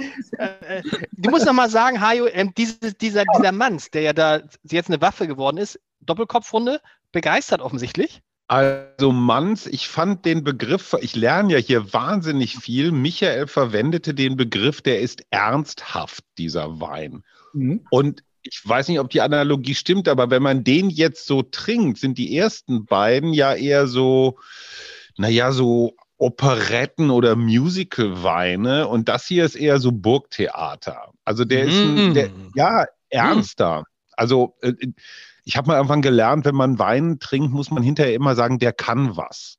Dann äh, zeigt man sich selber als, als Kenner und ich würde sagen, Manns kann's. Oh. Dem ist, ist nichts hinzuzufügen. Also aber, nee, aber das erste ist vielleicht schöner, ne? Michael, das erste finde ich diese erste, diese äh, zu sagen, das erste sind so Operetten und Musicalweine und jetzt kommen wir in den, in den Bereich Burgtheater. Das ist ja viel schöner als der Canvas, ne? Auf jeden Fall, aber es gibt natürlich viel mehr Menschen, die, die lieber ins Musical gehen als ins Burgtheater, weil es gibt viel mehr Musicals, es gibt nur ein Burgtheater. Also von daher äh, muss man das auch sehen, dass, dass die meisten Menschen, äh, glaube ich, mit den ersten beiden Beinen auch gut was anfangen können. Wobei Absolut. der Grauburgunder als, als, oder der Grauburgunder als Rebsorte einfach nicht so aneckt, weil er sich überall gut hinsetzt. Und deswegen ist er ja auch so beliebt, der Grauburgunder, weil man da eigentlich nichts falsch machen kann. Aber dieser rote Mineral ist einfach ein bisschen wertiger, ist auch ein bisschen länger, er setzt sich, ist ein bisschen mhm. breiter, setzt sich ein bisschen mehr hin. Und das äh, kostet 13,90, ja, ist also zwei Euro teurer als der andere Sauvignon Blanc. Ähm, und das, da kriegt man aber auch schon ordentlich Wein dafür. Und ich glaube, diese, also ich weiß, dass diese junge Kohlensäure, man sieht auch in der Flasche, wenn man das dann hinstellt, das fast so ein bisschen schäumt dann. Ich weiß nicht, ob ihr das jetzt in der Kamera seht. Da müsst ihr keine Angst haben, wenn ihr das zu Hause habt. Das ist einfach, äh, der Wein ist jetzt vielleicht, weiß nicht, zwei, zwei drei Monate gefüllt, ja. Äh, oh, müsst ihr nicht die Flasche abköpfen, deswegen ähm, äh, zwei, drei Monate gefüllt. So. Wie gesagt, das verfliegt. Das ist aber nun nicht nur bei deutschen Weinen, das ist ganz, ganz häufig so, dass junge Weine so eine Kohlensäure haben. Ich hatte gerade vor kurzem Henrik Thoma zu Gast, äh, haben wir so blind etwas probiert und ich habe, da gab es einen, einen aus den Rias Speichers auch, einen Verdecho, und das war auch mit dieser jungen Kohlensäure, tut gar nicht, tut gar nicht weh, aber der Wein ist, und das glaube ich fest dran, auch nach drei, vier Tagen im Gegensatz zu den anderen Weinen, wo ich zum Beispiel Zweifel hätte, wenn man es schafft, äh, noch, dass noch was drin ist, auch kann man den noch super gut genießen. Die anderen beiden sagst du, erster Tag weg? Ja, also ja, schon relativ zeitnah. Erster Tag, zweiter Tag, dann sollten die schon getrunken werden, weil dann die Frische, und das hat Axel jetzt ja im Kurz, im Schnelldurchlauf quasi in zehn Minuten schon ein bisschen das Gefühl gehabt und das glaube ich gut, dass das so sein kann, dass das Weine sind, die nach drei Tagen auseinandergefallen sind und nur noch zum Kochen und zum Ablöschen dann gut sind. Wie ist das zum eigentlich? Kochen, man, da kann man, ja. Wenn man jetzt so einen Wein wie mitnimmt, das hatte ich gerade, ich war in Dänemark und habe äh, von unserem letzten Wein-Podcast die Rotweine mitgenommen. Sehr ähm, sinnvoll, weil die Weine in Dänemark so teuer sind, da würde ich immer mitnehmen. Absolut, absolut. Aber sie sind nicht leer geworden, weil wir, ich weiß nicht, ja, wir haben gar nicht so viel getrunken. Und jetzt habe ich sie noch und tue sie wieder in den Kühlschrank. Bringt das noch was oder ist das jetzt zwei Tage sozusagen in der dänischen Gluthitze? Ja, es ist ja vor allem die Fahrt, die, die, wenn du sie nicht klimatisch hast, wenn du sie dort in den Kühlschrank packst, ist eigentlich ziemlich wurscht, aber die Fahrt, wenn es die, das, das, das Bewegen, das Permanente und dann auch ja. die Temperatur wahrscheinlich, ist wahrscheinlich nicht so cool, aber probier es aus. Also bevor du es wegschüttest, immer ausprobieren, ob es dir noch ja. schmeckt. Und wenn es dir schmeckt, egal, wenn jemand sagt, nach zwei Tagen ist der hin und der ist jetzt 20 Tage und der schmeckt dir immer noch, ja wunderbar, nichts dagegen, ja. kann, kann nichts schlecht sein. Muss man ein bisschen diesen grünen Pelz abmachen, aber das, was drunter ist, ist noch gut. Aber Michael, kann das aber sein, dass er Michael, ja. Entschuldigung, Lars. Nee, mach du. Hi. Erst eine Kennerfrage. Jetzt aber nochmal zu diesem roten Mineral. Ne? Alle Menschen, die behaupten, sie verstehen was von Wein und, und sind jetzt so über Klima und Lagen und so weiter, sind sie schon durch. Dann kommen sie irgendwann zu der Zusammensetzung des Bodens. Und dann kommt mhm. dieser ganze Schiefer und ich weiß nicht was, mhm. Klimbim. Mhm. Ich ich gestehe, also ich schmecke nicht viel Boden. Hm. Ja, also es ist ja vor allem der Grundboden sind Ton und Sandstein und diese Eiseneinlagerung, die diese Farbung, Färbung auch geben, das kannst du schon ein bisschen, das sind eher schwere Böden, äh, Tonböden, ne? also die, Lehmböden, das, das, sind schwere Böden und da. Aber wonach äh, schmecken die? Ja, also hier in dem Fall, das ist aber Grauburgunder spezifisch. Also ich könnte mir, ich würde mir auch schwer tun, bin ich bei dir zu sagen, das schmeckt jetzt nach dem roten Hang. Das tue ich mir bei den Rieslingen eher mhm. leichter, weil die Rieslinge vom roten Hang, die haben so, so, so was Charakteristisches und ich bilde mir auch immer was leicht rotfruchtiges ein und das mhm. kann ich schon eigentlich ganz gut erkennen, weil das ist, das ist ziemlich genial. Also diese Top Nierstein, Pettental, äh, Hipping und so weiter, das ist schon äh, Rotenberg, auch äh, Gunderloch und so weiter, aber ja auch Manz macht das ja eben auch da mit dem Lasfass. Das schmeckst du dann schon. Hier ist es eben schwierig, weil der Grauburgunder selber als Rebsorte, äh, der gibt nicht ganz so viel her, weder von der Säure noch vom Boden. Grauburgunder ist dafür gemacht, um möglichst vielen Menschen Freude zu machen, aber eigentlich nicht so richtig anzuecken. Also mhm. 99 von 100 Grauburgunder sind so. Da gibt es ein, zwei Ausnahmen, aber das ist wirklich eher selten. Aber die Menschen mögen es und es verkauft sich auch wahnsinnig gut. Jeder Grauburgunder viel leichter schon als jeder Weißburgunder und noch viel, viel leichter als jeder Riesling. Sehr viel Ressortiments, Riesling so viel Säure und Weißburgunder, keine Ahnung. Aber Grauburgunder ist so das, was früher der Pinot Grigio war oder der Pinot. Mhm. Machen wir einen schönen Pinot Grigio, den trinkt man und tut nicht weh. Das ist jetzt der Grauburgunder. Und der hat eben durch diese schweren Böden, da kommt so ein bisschen die Cremigkeit, wobei das auch mit dem Holzausbau, also da ist nicht nur der Boden, die Sonne und auch diese Winzer, also Winzereigenschaft, quasi das Terror. Auch bei diesem Wein äh, spielt das natürlich auch eine Rolle, wie der Winzer das macht. Und wenn man Erik Manns kennt, dann weiß man, dass er durchaus auch ein bisschen Kraft im Wein sucht und auch gerne hat. Man muss ja für Hajo nochmal erklären, das mit dem Pettental. Das ist natürlich, das sehe ich ja in, seiner, in seinem Gesicht, dass da eine Frage auftaucht. Es gibt einen Riesling, lieber Hajo, den hat Erik Manns gemacht, der heißt Pettental, also richtig Pettental, Pettental. Pettental. So heißt Lars, die Lage, ja. Ja, Lars Fass 50. Lars Fass 50, ein Riesling, sehr schön. Aber, und das habe ich auch, hat mich überrascht, der war ausverkauft bei Silke. Der war tatsächlich, obwohl der ja nicht ganz so günstig war mit, mit 30 Euro, war der zwischenzeitlich ausverkauft. Jetzt haben sie noch drei, drei Flaschen zusammengekratzt oder so, aber das ist ein schönes, ein schönes Getränk gewesen. Das stimmt. Ja. Da habe ich tatsächlich von dem Pettenteil äh, mit dem Winzer zusammen alle Fässer, Fässer verkostet oder er hat mir ein paar angeboten und davon haben wir dann eins genommen und das innerhalb des Pettenteils als Glasfass. 300 Liter waren das, also knapp 400 Flaschen. Ja. Ich habe noch mal zwei Fachfragen. Der, der Winzer Manns macht ja, ist gerade erst prämiert worden für eine Scheurebe. Das ist ja eher so eine, als Ökoladenkäufer würde ich sagen, eine alte Apfelsorte. Also die Scheurebe ist ja jetzt eher mal so ein bisschen in Vergessenheit geraten, ist jetzt nicht so die Trendrebe schlechthin. Kommt die wieder? Ja, wir hatten tatsächlich auch schon ein paar Scheureben hier bei uns äh, und die würde von der Analogie Das ist doch gelogen. Das ist doch gelogen. Wir hatten eine oder zwei Scheureben in 48 oder ist es die Folge 50 heute? Wir müssen aufpassen. Nee, ich glaube noch nicht. Aber wir hatten nicht viele Scheureben. Ja, zwei. auf jeden Fall im, im Live-Podcast auch eine Scheurebe von, von Wittmann, ja. auch aus der, aus der Ecke aus Rheinhessen, die sehr gut ankam. Was ich nur sagen wollte, ist, geht tendenziell so ein bisschen in die Sauvignon Blanc-Richtung, auch von der Aromatik her. Und das war mir das, ich kannte dich ja, ja nun leider äh, viel zu wenig, was den Wein betrifft, äh, wäre mir dann irgendwann too much, wenn ich ja so drei so massiv aromatische Weine ja, habe. Und du magst das zum Beispiel gar nicht. Aber, aber hältst du, du was grundsätzlich von der Scheurebe? Ja, ja also ich finde, ich finde es sehr gut. Die Scheurebe ja, kommt. Ja, weil, weil es ja viel deutscher ist als Sauvignon Blanc. Also vom, vom Ursprung her ist das ja wirklich, was eigentlich von hierher kommt. Und man sollte, finde ich, mehr Augenmerk auf eine gute Scheurebe legen. Auch die Winzer, die sich vielleicht schwerer verkaufen lässt, wenn nicht so sexy wie Sauvignon Blanc, aber besser hierher passt, authentisch, authentischer ist und mehr eigene deutsche Weinbau-DNA mhm. hat als, als der Sauvignon Blanc. In Österreich ist es, heißt die äh, Semmling, äh, 88 Semmling irgendwie, äh, heißt äh, die Scheurebe. Ne? Vor allem in der Südsteiermark gibt es das und äh, ja, finde ich eigentlich sehr gut, wenn sie gut gemacht ist, aber es ist bei allen Weinen so. Also, also die Scheurebe ist praktisch der Olaf Scholz unter den Reben, ja, hat noch ein Riesenpotenzial und kommt jetzt auch bald, Lars, nicht? Wir können mal eine so? Sendung machen, nur mit, nur mit Scheureben. Vier Scheureben, das wäre mal witzig. Weil Michael jetzt so tut, als ob, als ob er Scheureben mag, ist es genau wie mit Grauburg. Und er ist halt, wenn, die, wenn ja, der Ton aus ja. ist und die Kamera ist gelöscht, dann sagt Michael, das stimmt nicht. nicht mit diesem ganzen.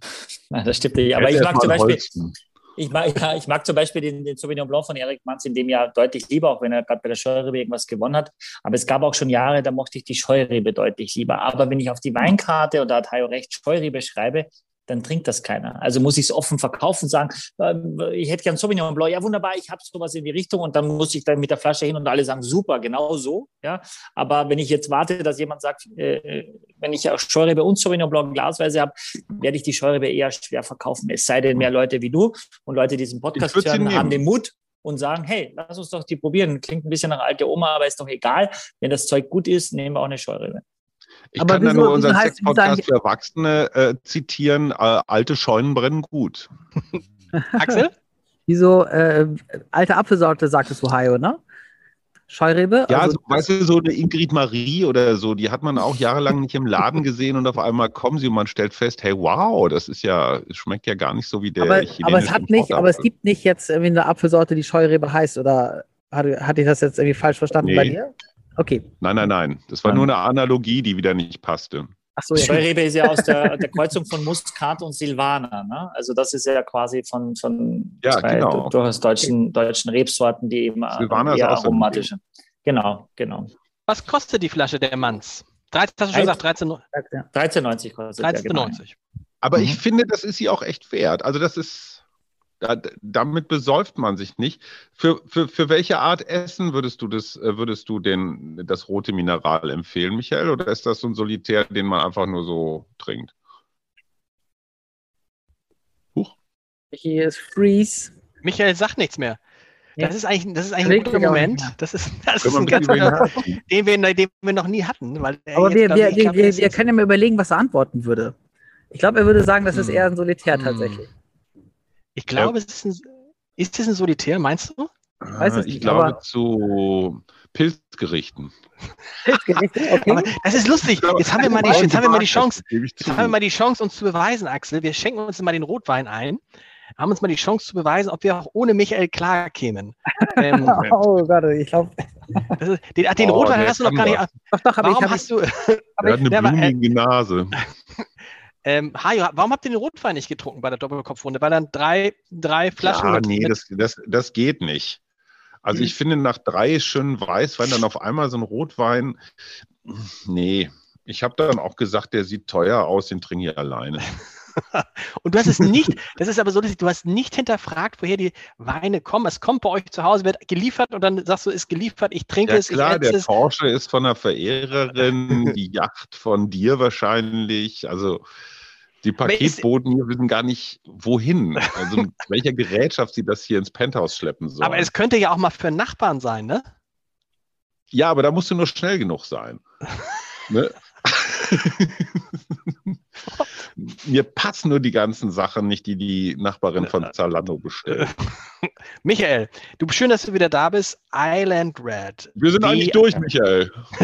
ja, ich weiß nicht, warum ich jetzt rausgehauen wurde, aber. Das ja, macht nichts. Das genau. war, das, ja. äh, du hörst es dir auch nicht an, das heißt, du kannst auch nicht hören, was wir Nettes über dich gesagt haben. In der sehr, es war, es war für, Axel und mich waren es ganz traurige, ganz traurige und viel zu kurze Minuten, oder Axel? wir, wollten, wir wollten die Revolution starten, aber wir sind im Ansatz gescheitert. Das stimmt kein Wort. Sie haben die ganze Zeit über dich hergezogen. Das kenne ich die lange Frage der Manns, ne? Zu welchem Essen würdest du den empfehlen oder nicht als Essensbegleiter? Hm. Nee, was ich ja sagen wollte, ist, dass, dass, du, glaube ich, als Gastgeber, wenn du den einschickst, kassierst du alle mit ein. Also die, die eher fruchtig, die eher trocken, die mhm. eher nicht ganz so trocken. Ich glaube, deswegen ist das ein Wein wunderbar so, auch ohne irgendwie, äh, oder eben ein bisschen eine Schärfe, eine würzige, oder ein, ein Schinken, der eher stärker geräuchert ist oder so. Also alles, was so ein bisschen mehr, mehr mhm. Eigengeschmack und auch eine gewisse Schärfe hat, passt das super ja. dazu. Aber das, also das kann man ja irgendwie, Beispiel, ne? kann man ja zu allem dann irgendwie sagen. Also wenn, wenn dieser Wein, also wenn ich das richtig verstehe und also so, so empfinde ich das auch, dass dieser Wein eigentlich nicht in irgendeine Richtung tendiert, sondern eher neutraler ist, dann, ähm, dann würde ich irgendwie denken, dann kann es ja nicht ein wirkliches Gegengewicht zu etwas bilden, was halt wie so ein Schinken irgendwie so, so kräftig ist. Oder stimmt das nicht? Naja, wenn ich ja, also wenn du jetzt einen, einen, einen, einen stark geräucherten Schinken hast und einen Wein dazu hast, der eine irre Säure hat, ja, dann tut das eigentlich weh, weil dieses Raucharoma mit der Säure zusammen im Gaumen keine Harmonie abbildet. Das heißt, du brauchst dann, äh, wenn du, wenn er auch salzig ist, geräuchert, richtig kraftvoll, eher etwas, was das kompensiert. Das ist, zum, das ist zumindest die Wunschvorstellung, dass ich Speis und Getränk im Gaumen miteinander besser werden als jeder einzeln für sich. Ja, und das ja. ist ja die Aufgabe, die wir haben in einem Restaurant. Und deswegen würde man eher so etwas suchen. Also ähm, ich würde sagen, also alles, was irgendwie eine Süße hat beim Essen. Menschen machen ja fast überall Zucker rein, also in jedem Dressing, in jedem überall in der Milch ist Zucker. Hatten wir schon, finde ich es eben eher finde ich es eher eben schwierig, dann zu sagen, das Essen ist süß, süßer und der Wein auch schon süß. Also deswegen brauchst du eher was mit einer Schärfe und mit, mit Raucharoma, mit eher eigenständigen Geschmack und dann kannst du den gut dazustellen. Dann bindet er sich gut ein. Der Kollege Schumacher, Dr. Schumacher hat eine Frage. Ja, weil äh, Axel macht einen ganz interessanten Punkt. So, was geht mit was? Michael, kennst du den Geschmacksthesaurus? Nein. Okay, dann fangt schon mal an, den roten zu entkorken. Ich bin gleich wieder da. offensichtlich hat er da auch ein Buch geschrieben und das ist, macht das ja nicht schlecht, der Schuhmacher, oder? Muss man ja sagen. Jetzt, wo er weg ist, macht er, ja, ist, ist ganz witzig, ne? Ganz interessiert ja, weißt du, und so. Der, Normalerweise äh, musst du die Gäste immer fragen, um sie einzubinden, aber der fragt einfach direkt nee. nicht. ja, hat er überhaupt keine Ahnung. Äh, äh, hat ja auch gerade richtig viel Ahnung von. Guck mal, was hat er da jetzt mitgebracht? So eine, so eine Farbfibel. Nee, nee, nee, Moment. Also das ist schon ein bisschen abgeschraddelt, weil es bei uns schon ganz lange in den Küchendünsten steht.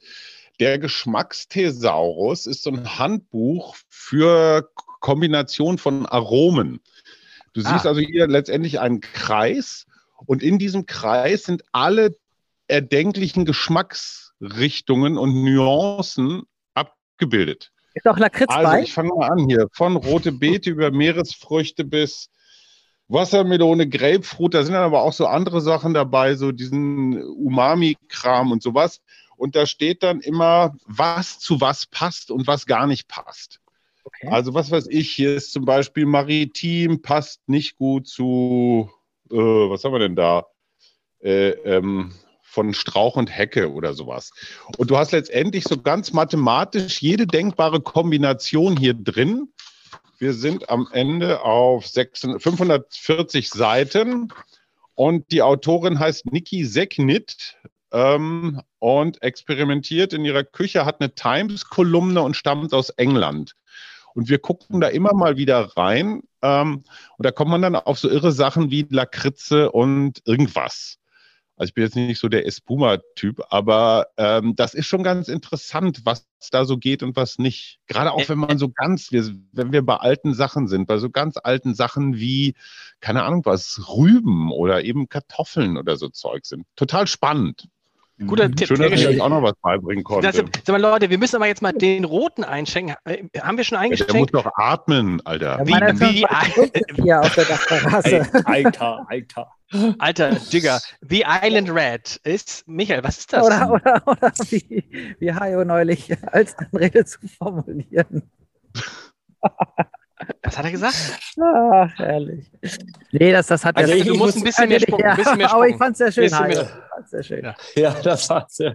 Nein, aber was Hajo gesagt hat, und wenn ich jetzt äh, kurz noch mal zum Grauburgunder. Rote Beete, ich liebe rote Beete. Jetzt kann ich einen hm. rote Beete-Salat machen, entweder mit Walnüssen und Honig und einer Marinade, mhm. oder mhm. ich kann es mit Meerrettich machen und mhm. damit eine Schärfe reinbringen. Und dann würde ich bei dem Wein immer sagen, genau das ist, was ich meine. Keinen Honig, Süße habe ich genug. Ich brauche die Schärfe. Also ma mache ich ein anderes Rezept, suche etwas anderes, was ein bisschen Schärfe reinbringt, um dem Wein äh, besser dagegen zu stehen. So, jetzt sind wir beim Rotwein. Ich wollte noch Genau, aber gesagt. wann kochen wir eigentlich? Ja, wir wollten gemeinsam ja. kochen. Auch Cornelia Poletto hat ja gesagt, sie, sie live und sie kommt. Die, mit Cornelia Poletto macht jetzt in der Zwischenzeit einen eigenen Podcast. Ne? Da muss man aufpassen. Kurz nach unserer Sendung hat sie ernsthaft. Die hat kurz, nach, ne? hat, nee, die hat kurz nach unserer Sendung hat die angefangen, einen eigenen Podcast, wo sie kocht. Also das ist ja, nee, aber, egal. Aber Mich, vielleicht wäre sie auch ohne uns drauf gekommen. Könnte sein, oder? Ja. Also nein, ja heute nicht so ganz abwegig, dass Leute Podcasts machen. Na, glaube ich nicht, glaube ich nicht.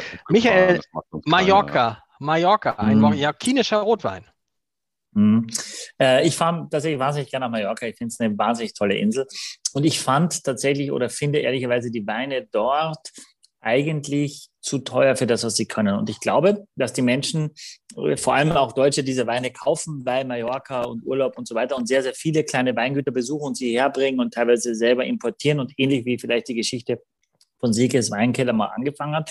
Manchmal probiere ich aber mallorquinische Weine, wo ich finde, okay, das finde ich schon ziemlich cool. Ne? Und das ist so einer. Ces Talayoles heißt das Weingut. Das kommt im Süden, Südosten, äh, also nördlich von Colonial de San Jordi, im Landesinneren sehr, sehr karge Böden.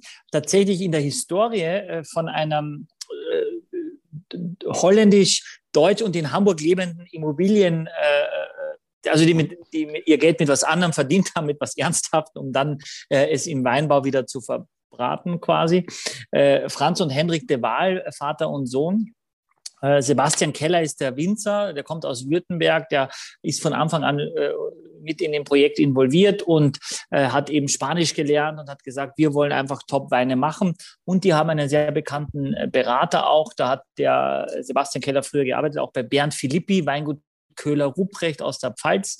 Philippi hat auch international äh, Projekte schon viele gehabt. Und dann finde ich das immer cool. Ehrlicherweise, bevor ich es glaube, selber besser zu machen, hole ich mir lieber jemanden noch mit ins Boot, der weiß, wie es geht, der seit Generationen äh, in einer Weinbaufamilie äh, quasi seit Generationen das betrieben wird. Und dann finde ich es gut, und so haben sie es auch gemacht, lieber zu sagen, ich habe eher keine Ahnung, aber ich hole mir Leute, die das eben perfekt machen. Und deswegen finde ich das Projekt gut. Ich mag auch die Island Red, ich mag auch die Ausstattung und ich finde den Wein auch ziemlich genial. Und was aber jetzt stopp, hat, stopp, also, jetzt was hat, nee, nee, sag nicht, sag nichts. Ich möchte wirklich jetzt einmal, weil ich habe jetzt eben getrunken. Könnt ihr mal Axel und, und, und, und Hajo, könnt ihr mal einen Schluck nehmen und dann bin ich auf eure, äh, auf eure Gesichter gespannt. Ich konnte nicht anders eben. Als was? Ach so, soll ich nochmal das Gesicht machen? Ja, nee, zieht es euch nicht zusammen. Mich, mir hat's, bei mir hat es sich so zusammengezogen. So, blah, richtig so. Bisschen. bisschen nur? Okay, dann nur bei mir. Bei Axel? Auch nur ein bisschen. Aber ich habe jetzt schon eine Viertelstunde offen, so ungefähr. Ja, also so richtig. Aber zusammen. habt ihr nicht dieses, dieses, Bzz, habt ihr nicht? Nee, habt ihr nicht. nee, Bzz nicht. Quietsch auch nicht. Hm. Beim dritten Schluck geht es jetzt auch. Beim dritten Schluck geht es auch. Das ist ja schon ein bisschen auch, also keine Ahnung, wie der das macht, aber er führt mich ein bisschen hinters Licht am Anfang. Wenn ich daran rieche, dann denke ich, oh nö, schon wieder so ein, naja, so ein Totschläger, der mich mit diesem, mit so einem, mit so einem übertriebenen Huba-Bubba-Bärenduft irgendwie schon gleich vom Geruch besoffen machen will. Und dann trinkst du ihn und dann kommt dieses Brrr, was du sagst. Mhm. Ich finde tatsächlich, dass er anders schmeckt, als er riecht. Ich weiß nicht, ob das jetzt fachlich korrekt beschrieben ist, aber ich hatte was anderes mhm. erwartet. Mhm. Ja, es hat, er, er, diese Schwere, die er in der Nase hat, hat er am Gaumen nicht, weil am Gaumen hat er eine gewisse Frische, eine gewisse mhm. Leichtigkeit, mhm. finde ich, aber einen guten Druck. Er hat so ein bisschen Himbeere, ein bisschen Schokolade. Mhm. Man denkt kurz an rote Grütze auch, weil Beerenfrucht mit ein bisschen Vanille, also ein bisschen dieses mhm. Holz auch, was man auch hat, äh, äh, hat eine gute Länge. Ich finde, er hat ein Tannin, das ist reif, ja. Aber was ich, was ich sagen wollte vorher ist, es ist Merlot, es ist Cabernet Sauvignon, es ist Tempranillo und es ist Manto Negro und Caillet. Und die zwei letzten Rebsorten sind eigentlich mallorquinische Rebsorten. Und dann, das finde ich immer cool, wenn man dann sagt, pass mal auf, reinsortiger Cahier ist wahrscheinlich ein bisschen, oder Kayet ist ein bisschen schwieriger. Aber wenn man sagt, ich habe internationale Rebsorten, ich mache aber das, was, für was wir hier stehen, auch mit rein, um das Stück Mallorca auch zu zeigen, dann finde ich das eigentlich cool. Und das ist so ein bisschen vielleicht Lars, was du meinst, ich sage jetzt nicht hm? animalisch, aber ihr wisst, was ich meine. Ein ja. bisschen wilder, ein bisschen dirty, ein bisschen schmutzig und nicht ganz so geschliffen. Und, äh, ja, nee, nicht ganz so schmutzig. Also ich habe nur ein bisschen schmutzig okay, gesagt. Okay. Also so, Hajo, was gibt es, was gibt es eigentlich? Was gibt es eigentlich bei Plasberg, Anne Will äh, und Co.? Was gibt es da nach der Sendung? Steht man da auch im Wein zusammen? Gibt es dann irgendwie so, wie, wir waren ja mal zusammen auf der Queen Mary, Axel, Hajo und ich, da gab es ja so Wein, also da, wo wir waren zumindest, aus so Pappkartons. Ähm, ja. ja. was was gibt es nach den Talkshows zu trinken? Gibt's da noch Im was? Moment Steht man noch gar rum? nichts, weil, weil die alle sehr strenge Hygienekonzepte haben. Okay. Äh, es, also es gibt ja diesen Mythos der Aftershow-Party, ne? Also dass hinterher, dass dann Dinge passieren, dass die Leute genau. sich die Klamotten vom Leib reißen, bergeweise Kokain wegziehen und, und alle verstehen sich ja auch, ne? weil es ja diese große Verschwörung gibt. Ne? Wir stecken ja alle unter einer Decke hier in Berlin ich habe ein bisschen bislang das Pech gehabt, dass ich das noch nie so erlebt habe. Ne, das erzählt man sich immer und das scheint auf allen Veranstaltungen stattzufinden, nur nicht auf denen ich bin. Wahrscheinlich, weil ich immer so investigativ bin, haben sie Angst, dass ich das enthülle eines Tages. Ähm, nee, da stehen mehr oder weniger appetitanregende so Buffets wäre übertrieben, so also wie früher, wenn wir so Schwarzlichtpartys gemacht haben, dann standen ja auch immer so, so äh, Dips und, und so Zeug rum. Ja, und dann ist Frau von der Leyen da zum Beispiel und haut sich jetzt so richtig lebensfroh zwei Gläser Wasser ohne Sprudel rein und geht dann weg, um am nächsten Tag weiter zu regieren. So. Und du merkst immer so ein bisschen, wer braucht noch Freunde, hat gerade keine, wer bleibt also länger. Das waren lange die FDP-Vertreter die Linken auch. Äh, ja, und, und die anderen sind schnell weg. Also die, die was, es ist wie bei dir, Lars, ne? Die, die was zu tun haben, gehen früh und deswegen sind wir ja meistens die Letzten. und wie ist es, wie ist es bei Markus Lanz, sag mal? Ist es da, ist es da, man hat das Gefühl bei Markus Lanz, dass man sich vorher lange schon mal eingegruft hat und hinterher ist es genauso? Oder kommt der wenigstens vorher und sagt, pass auf, Hajo, heute nehme ich dich vielleicht mal dann und dann dran? Und wie geht das? Also das muss man mal wirklich sagen, dass der Markus Lanz jetzt auch durch die Pandemie so eine gewisse, also der hat ja irgendwie die Führungsrolle übernommen in den Talkshows. Ja. Ne? Früher war das immer der Sonntagabend, das war ja früher Christiansen und dann Jauch und dann Will. Ähm, aber jetzt ist Markus Lanz auch wahrscheinlich dank seines dicken Kumpels Lauterbach ähm, echt an die Spitze gegangen. Und das Lied, das ist kein Zufall. Diese Redaktion ist wirklich unfassbar professionell. Also es gibt ein ganz langes Vorgespräch mit einem Redakteur, einer Redakteurin, die auch nach Dingen fragen, die in der Sendung nie zum Tragen kommen, aber die wirklich sich also toll vorbereiten und dann vor der Sendung kommt der Moderator aber wirklich noch mal ganz kurz vorbei, macht so einmal Shake Hands oder hier Elbow Bump oder sowas und dann geht das los. Also ich weiß nicht, worüber es, worum, worum es geht, aber du kannst natürlich anhand der Gäste einigermaßen ablesen, was da so passiert. Wie ist denn der Und, Markus Lanz eigentlich so? Also ich finde den, ich mag den ja nicht so. Ist der, du, du kannst jetzt wahrscheinlich auch nicht frei sprechen, ne? Ich verstehe das, nee, ich verstehe, ich ja. kann das, ich kann das verstehen, dass er manchen Leuten zu, zu glatt ist vielleicht. Äh, auf der anderen Seite, aus welcher Talkshow, Talkshow haben wir die letzten anderthalb Jahre so die besten, auch journalistisch besten Zitate und Vorgänge gehört, das war immer er. Mhm. Ähm, und ich glaube, also bei Journalisten, es gibt ja tatsächlich welche, die entwickeln sich über die Jahre. Und ich glaube, gerade bei Markus Lanz, ich meine, der musste ja erstmal in diese, ich glaube, Kerner hat das vorher gemacht, ne? Also als, als Kerner noch Großmoderator war, da Ach, musste mit dieser er Kochshow, da, hat er erst hat er diese Kochshow, das ist aus dieser Kochshow so. geboren, ne? Genau. Und dann kam diese Geschichte mit der etwas verunglückten Wetten das Übernahme auf der einen Seite verstehe ich den Ehrgeiz, nochmal einmal die große Samstagabendshow wieder zu beleben. Auf der anderen Seite glaube ich, so eine Niederlage für einen Fernsehmenschen, wenn dann so die ganze Republik äh, auf dir rumtrampelt und sagen, äh, der Gottschalk war viel besser, ähm, da musst du erstmal drüber weg. Und dass der sich so nach diesem doch relativ wellenförmigen Verlauf auch seiner, seiner Wahrnehmung, auch durch uns Medien, jetzt so etabliert hat, ähm, ich gönne dem das, weil der ist nämlich fleißig, der ist akribisch und was ich ganz wichtig finde, der linkt einen nicht. Es gibt das ein oder andere Talkformat in Deutschland, wo du auf einmal, ich sag mal, Einspieler oder Fragen oder Sachen um die Ohren gehauen kriegst, die dann, also überraschend ist völlig in Ordnung, aber unfair ist nicht in Ordnung.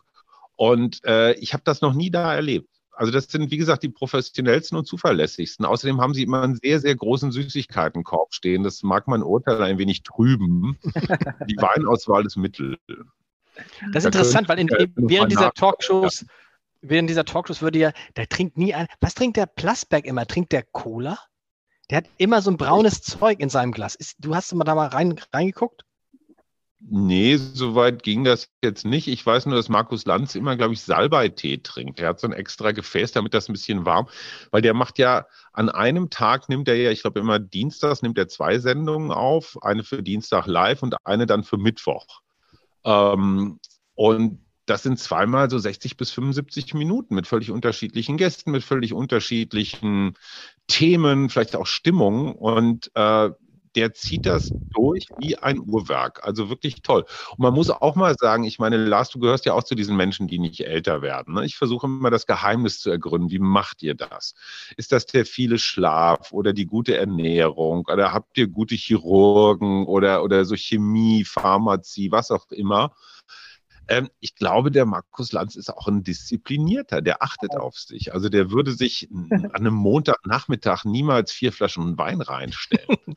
Wir müssen ihn mal anfragen, aber er macht keine, er macht keine Podcast. Jungs, wir machen ne? nichts. Wir müssen, wir müssen, wir müssen so ganz allmählich Hajo, zum Ende kommen. Jetzt kannst du schon mal anfangen zu überlegen. Wir machen immer so eine Endrunde. Was ist der Lieblingswein des Tages gewesen? Michael, wolltest du noch was zu den Mallorquiner sagen, äh, was, äh, was untergegangen ist bei unserem Gespräch über Markus Lanz?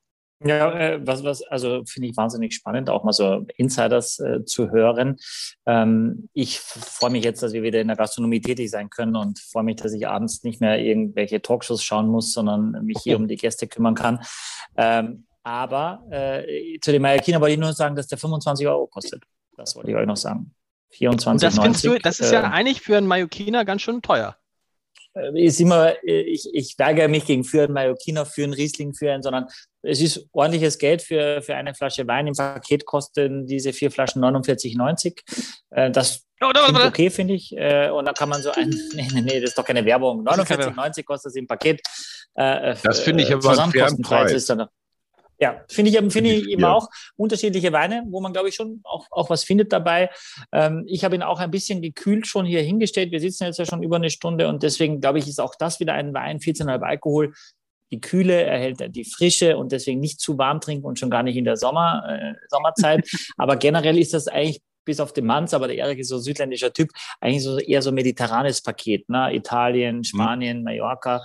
Ähm, von daher mochte ich die Zusammenstellung und ich freue mich außerordentlich, dass du es und deine, deine Doppelkopfbrüder, dass ihr das auch, auch mochtet. Hey, das ist das, das schönste Kompliment. Die schlimme Nachricht ist, die kommen wieder. ja.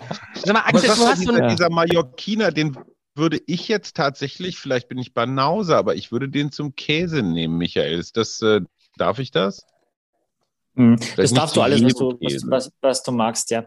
Käse und Rotwein ist tatsächlich eine Kombination, die, die historisch gewachsen beliebt ist, aber nicht eigentlich wirklich passt. Also 70 Prozent der Käse passen besser zu Weißwein als zu Rotwein. Das ist die Wahrheit. Also Ach, man komm. muss da wirklich aufpassen. Ja, ja, es ist leider so. Es Wieder was gelernt. Ja, und das ist immer so eigentlich, und jetzt doch mal zum Rotwein, jetzt noch mal ein Käse. Passiert bei uns auch, auch die ganze Zeit und ich renne nicht so als Klugscheißer rum. Aber es ist tatsächlich, wenn man das mal ausprobiert, zu seinem gereiften Comté, magst du lieber so einen mhm. Burgunder trinken oder einen, oder einen, älteren Riesling oder was so eine leichte Süße hat, wenn der Comté so richtig knistert schon oder so, ist das mhm. großartig, ja. Also, okay. äh, und viele, viele, viele Käse äh, sind ja auch sehr salzig und, und, und dann ist eine gewisse Süße oder da kommt auch diese Idee, dass man Amarone trinkt oder so, dann verstehe ich es wieder, wenn diese Süße im Wein und dann mit dem Käse zusammen und man muss ja immer den Käse lange kauen und dann den Wein dazu und das zusammen kauen. Viele essen zu schnell Käse, also richtig guten Käse einfach länger kauen um dieses ganze, ich liebe, ich könnte mich nur von Käse ernähren, habt ihr gerade gemerkt. Ich, ich drehe hier schon ganz ab. Also Jetzt daher, muss ich aber nochmal ich glaube, ja. Kennst du das Restaurant Hotspot hier in Berlin? Ich glaube Nestorstraße, Ecke Kudamm. Da Nein, ist ein, ähm, ein, ein Chinese, der tatsächlich authentische Chinese, also äh, authentische chinesische Küche Sichuan vor allen Dingen äh, serviert. Also nicht dieses äh, ähm, nicht B4. Äh, diese vietnamesischen süßen Suppen, sondern richtig hammerscharf. Und der hat eine bemerkenswerte Riesling-Auswahl und zwar nur Spätlesen. Also richtig so, cool. ja, äh, ist eine volle Mahlzeit, ne? aber zu diesem scharfen Essen, also chinesisch meets Mosel Spätlese, es ist der Kracher. Also wirklich toll. Das glaube ich Wenn total. Wenn du nach Berlin kommst, fühle ich dich aus, Michael. Das ist total nett. Vor allem, weißt du was, die haben ja auch so wenig Alkohol. Also du kannst, wir können uns zu zweit so eine Flasche, die hat dann neuneinhalb, zehn Alkohol, wunderbar Zwei. dazu trinken. Ja. ja. also. Das Wort zu zweit habe ich noch nie gehört auch noch Zusammenhang mit der Magnum. Ich habe das, ich hab, ich hab das Wort Magnum, Magnum gesagt. Das Wort Magnum habe ich gesagt. Bevor ihr heiratet. Bring äh, eine Spätlese Magnum. mein Name ist Hafenlohr. Axel, wie geht's dir da auf der Dachterrasse eigentlich so? Ja, ganz gut. Die, der hier, der, der Gong hat gerade geschlagen, die Rauschunterdrückung. Du hast auch schon ordentlich einen drin wieder, Axel. Täuscht das nee, ein bisschen? Du hast, nee, du hast das, das, täuscht, richtig das täuscht total. Ich habe vielleicht einen Sonnenstich, das kann sein, aber ich habe kaum etwas geschluckt. Auch das ist eigentlich, eigentlich ist das das größte Learning in diesem Wein-Podcast oder eines, eines der größten. Für mich, dass man etwas, was man in den Mund nimmt, nicht unbedingt runterschlucken muss. Das ist, trainiere ich mir mhm. hart ab. Das hatten wir im wow. Sex-Podcast auch mal. Ja. Thema, aber so, das Entschuldigung, den konnte ich nicht liegen lassen. Nee, ich weiß, das können wir, das können wir ja, rausschneiden. Axel, was ist, zusammen. Ey, pass auf, wir machen anders. Wir müssen jetzt raten. Jeder muss von, also wie bei Frank Plasberg, jeder Ach, muss komm. von einem anderen raten, was sein Lieblingswein war. Okay, Super. von wem? Äh, also pass auf, Axel, du musst raten von Michael, ich ja. rate von Hajo, Hajo redet von mir und Michael redet von Axel. Ja. Wer fängt an? Gott, ich habe schon vergessen, von wem ich rate. Egal. Äh, Michael, willst du anfangen? Was, was, was ist der Lieblingswein von Axel? Ich glaube, Axel mochte am liebsten den Rueda von José Pariente, den zweiten Wein. Axel? Diesen unterkomplexen? Nee, ich, also tatsächlich, tatsächlich, ähm, ihr habt mir diesen dritten Wein, also den Eric Manz, glaube ich, auch so ich bin, ich bin beeinflusst verkauft. durch euer Urteil, verkauft. Schön ähm, und außerdem mochte ich Eric Manz ja auch sehr gerne. Äh, aber tatsächlich, ähm, genau, tatsächlich äh, wäre das wahrscheinlich am ehesten der Wein, den ich, den ich nehmen würde. Obwohl ich diesen Rotwein auch echt gut finde. Aber am Ende bin ich ja so der Weißwein-Typ, deswegen glaube ich tatsächlich Erik Manns. Cool. Cool. Ja. ja. Ajo, würde ich sagen, dein Lieblingswein ein eindeutig das rote Mineral.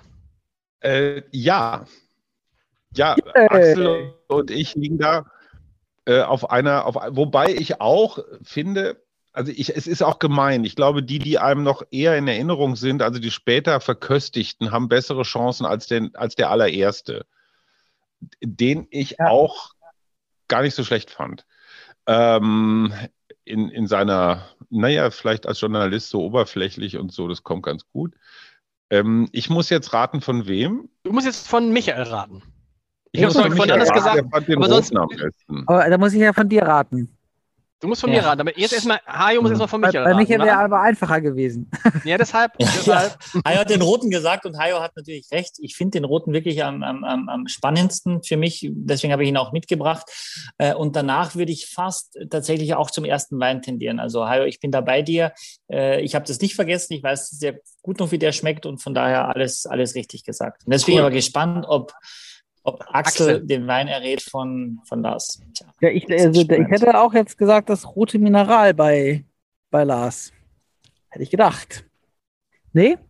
Ganz anders. Und zwar ist es wirklich, obwohl ich dann hinterher so schlecht über der José, weil ich fand den ersten Schluck von diesem José, der war echt so, wow, der hat mir José Freude gemacht mit dem, mit dem, auch mit dem Obstvergleich. Das war sehr, sehr schön. Aber wollen wir noch einmal anstoßen? Einmal noch alle Gläser hoch. Deswegen alle Gläser hoch für ein Bild von Axel. Ja, Moment, da muss, jeder, da muss aber jeder seinen Lieblingswein reinmachen. Habe ich schon. Ich habe meinen mit ein bisschen Rotwein vermischt. Das schmeckt noch besser dann. Rosé. Ja, ich, finde, ich finde ja eigentlich auch, wir sollten das einführen, dass wir zum Schluss immer eine Cuvée aus allem trinken. oh, das muss furchtbar sein. Ich habe einen Wein erfunden. Ja, ich, also vielleicht, vielleicht wird der irgendwann so in 120 Folgen mal eine Sache bei rauskommen, wo wir Axel, wenn du immer das Foto machen könntest, ich kann den Glas nicht mehr lange halten. Ja, das, das, das Schöne Idee, Axel, vielleicht auch nicht. Ja. vielleicht auch nicht. Ist gemacht, ist gemacht. Schon fertig, ist gemacht. Danke. Ihr Lieben, vielen Dank. Auch nee, dem Hajo, sehr, sehr, sehr großen Dank. In zwei Wochen Reinhold Beckmann. Wow. Reinhold Beckmann, wow. Schön groß. Schön groß, machen wir. Äh, auf bald bald. Ja. Jesus liebt euch.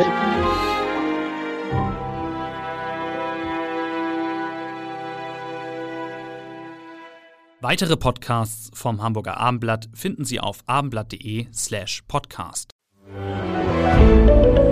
Ein Podcast von Funke.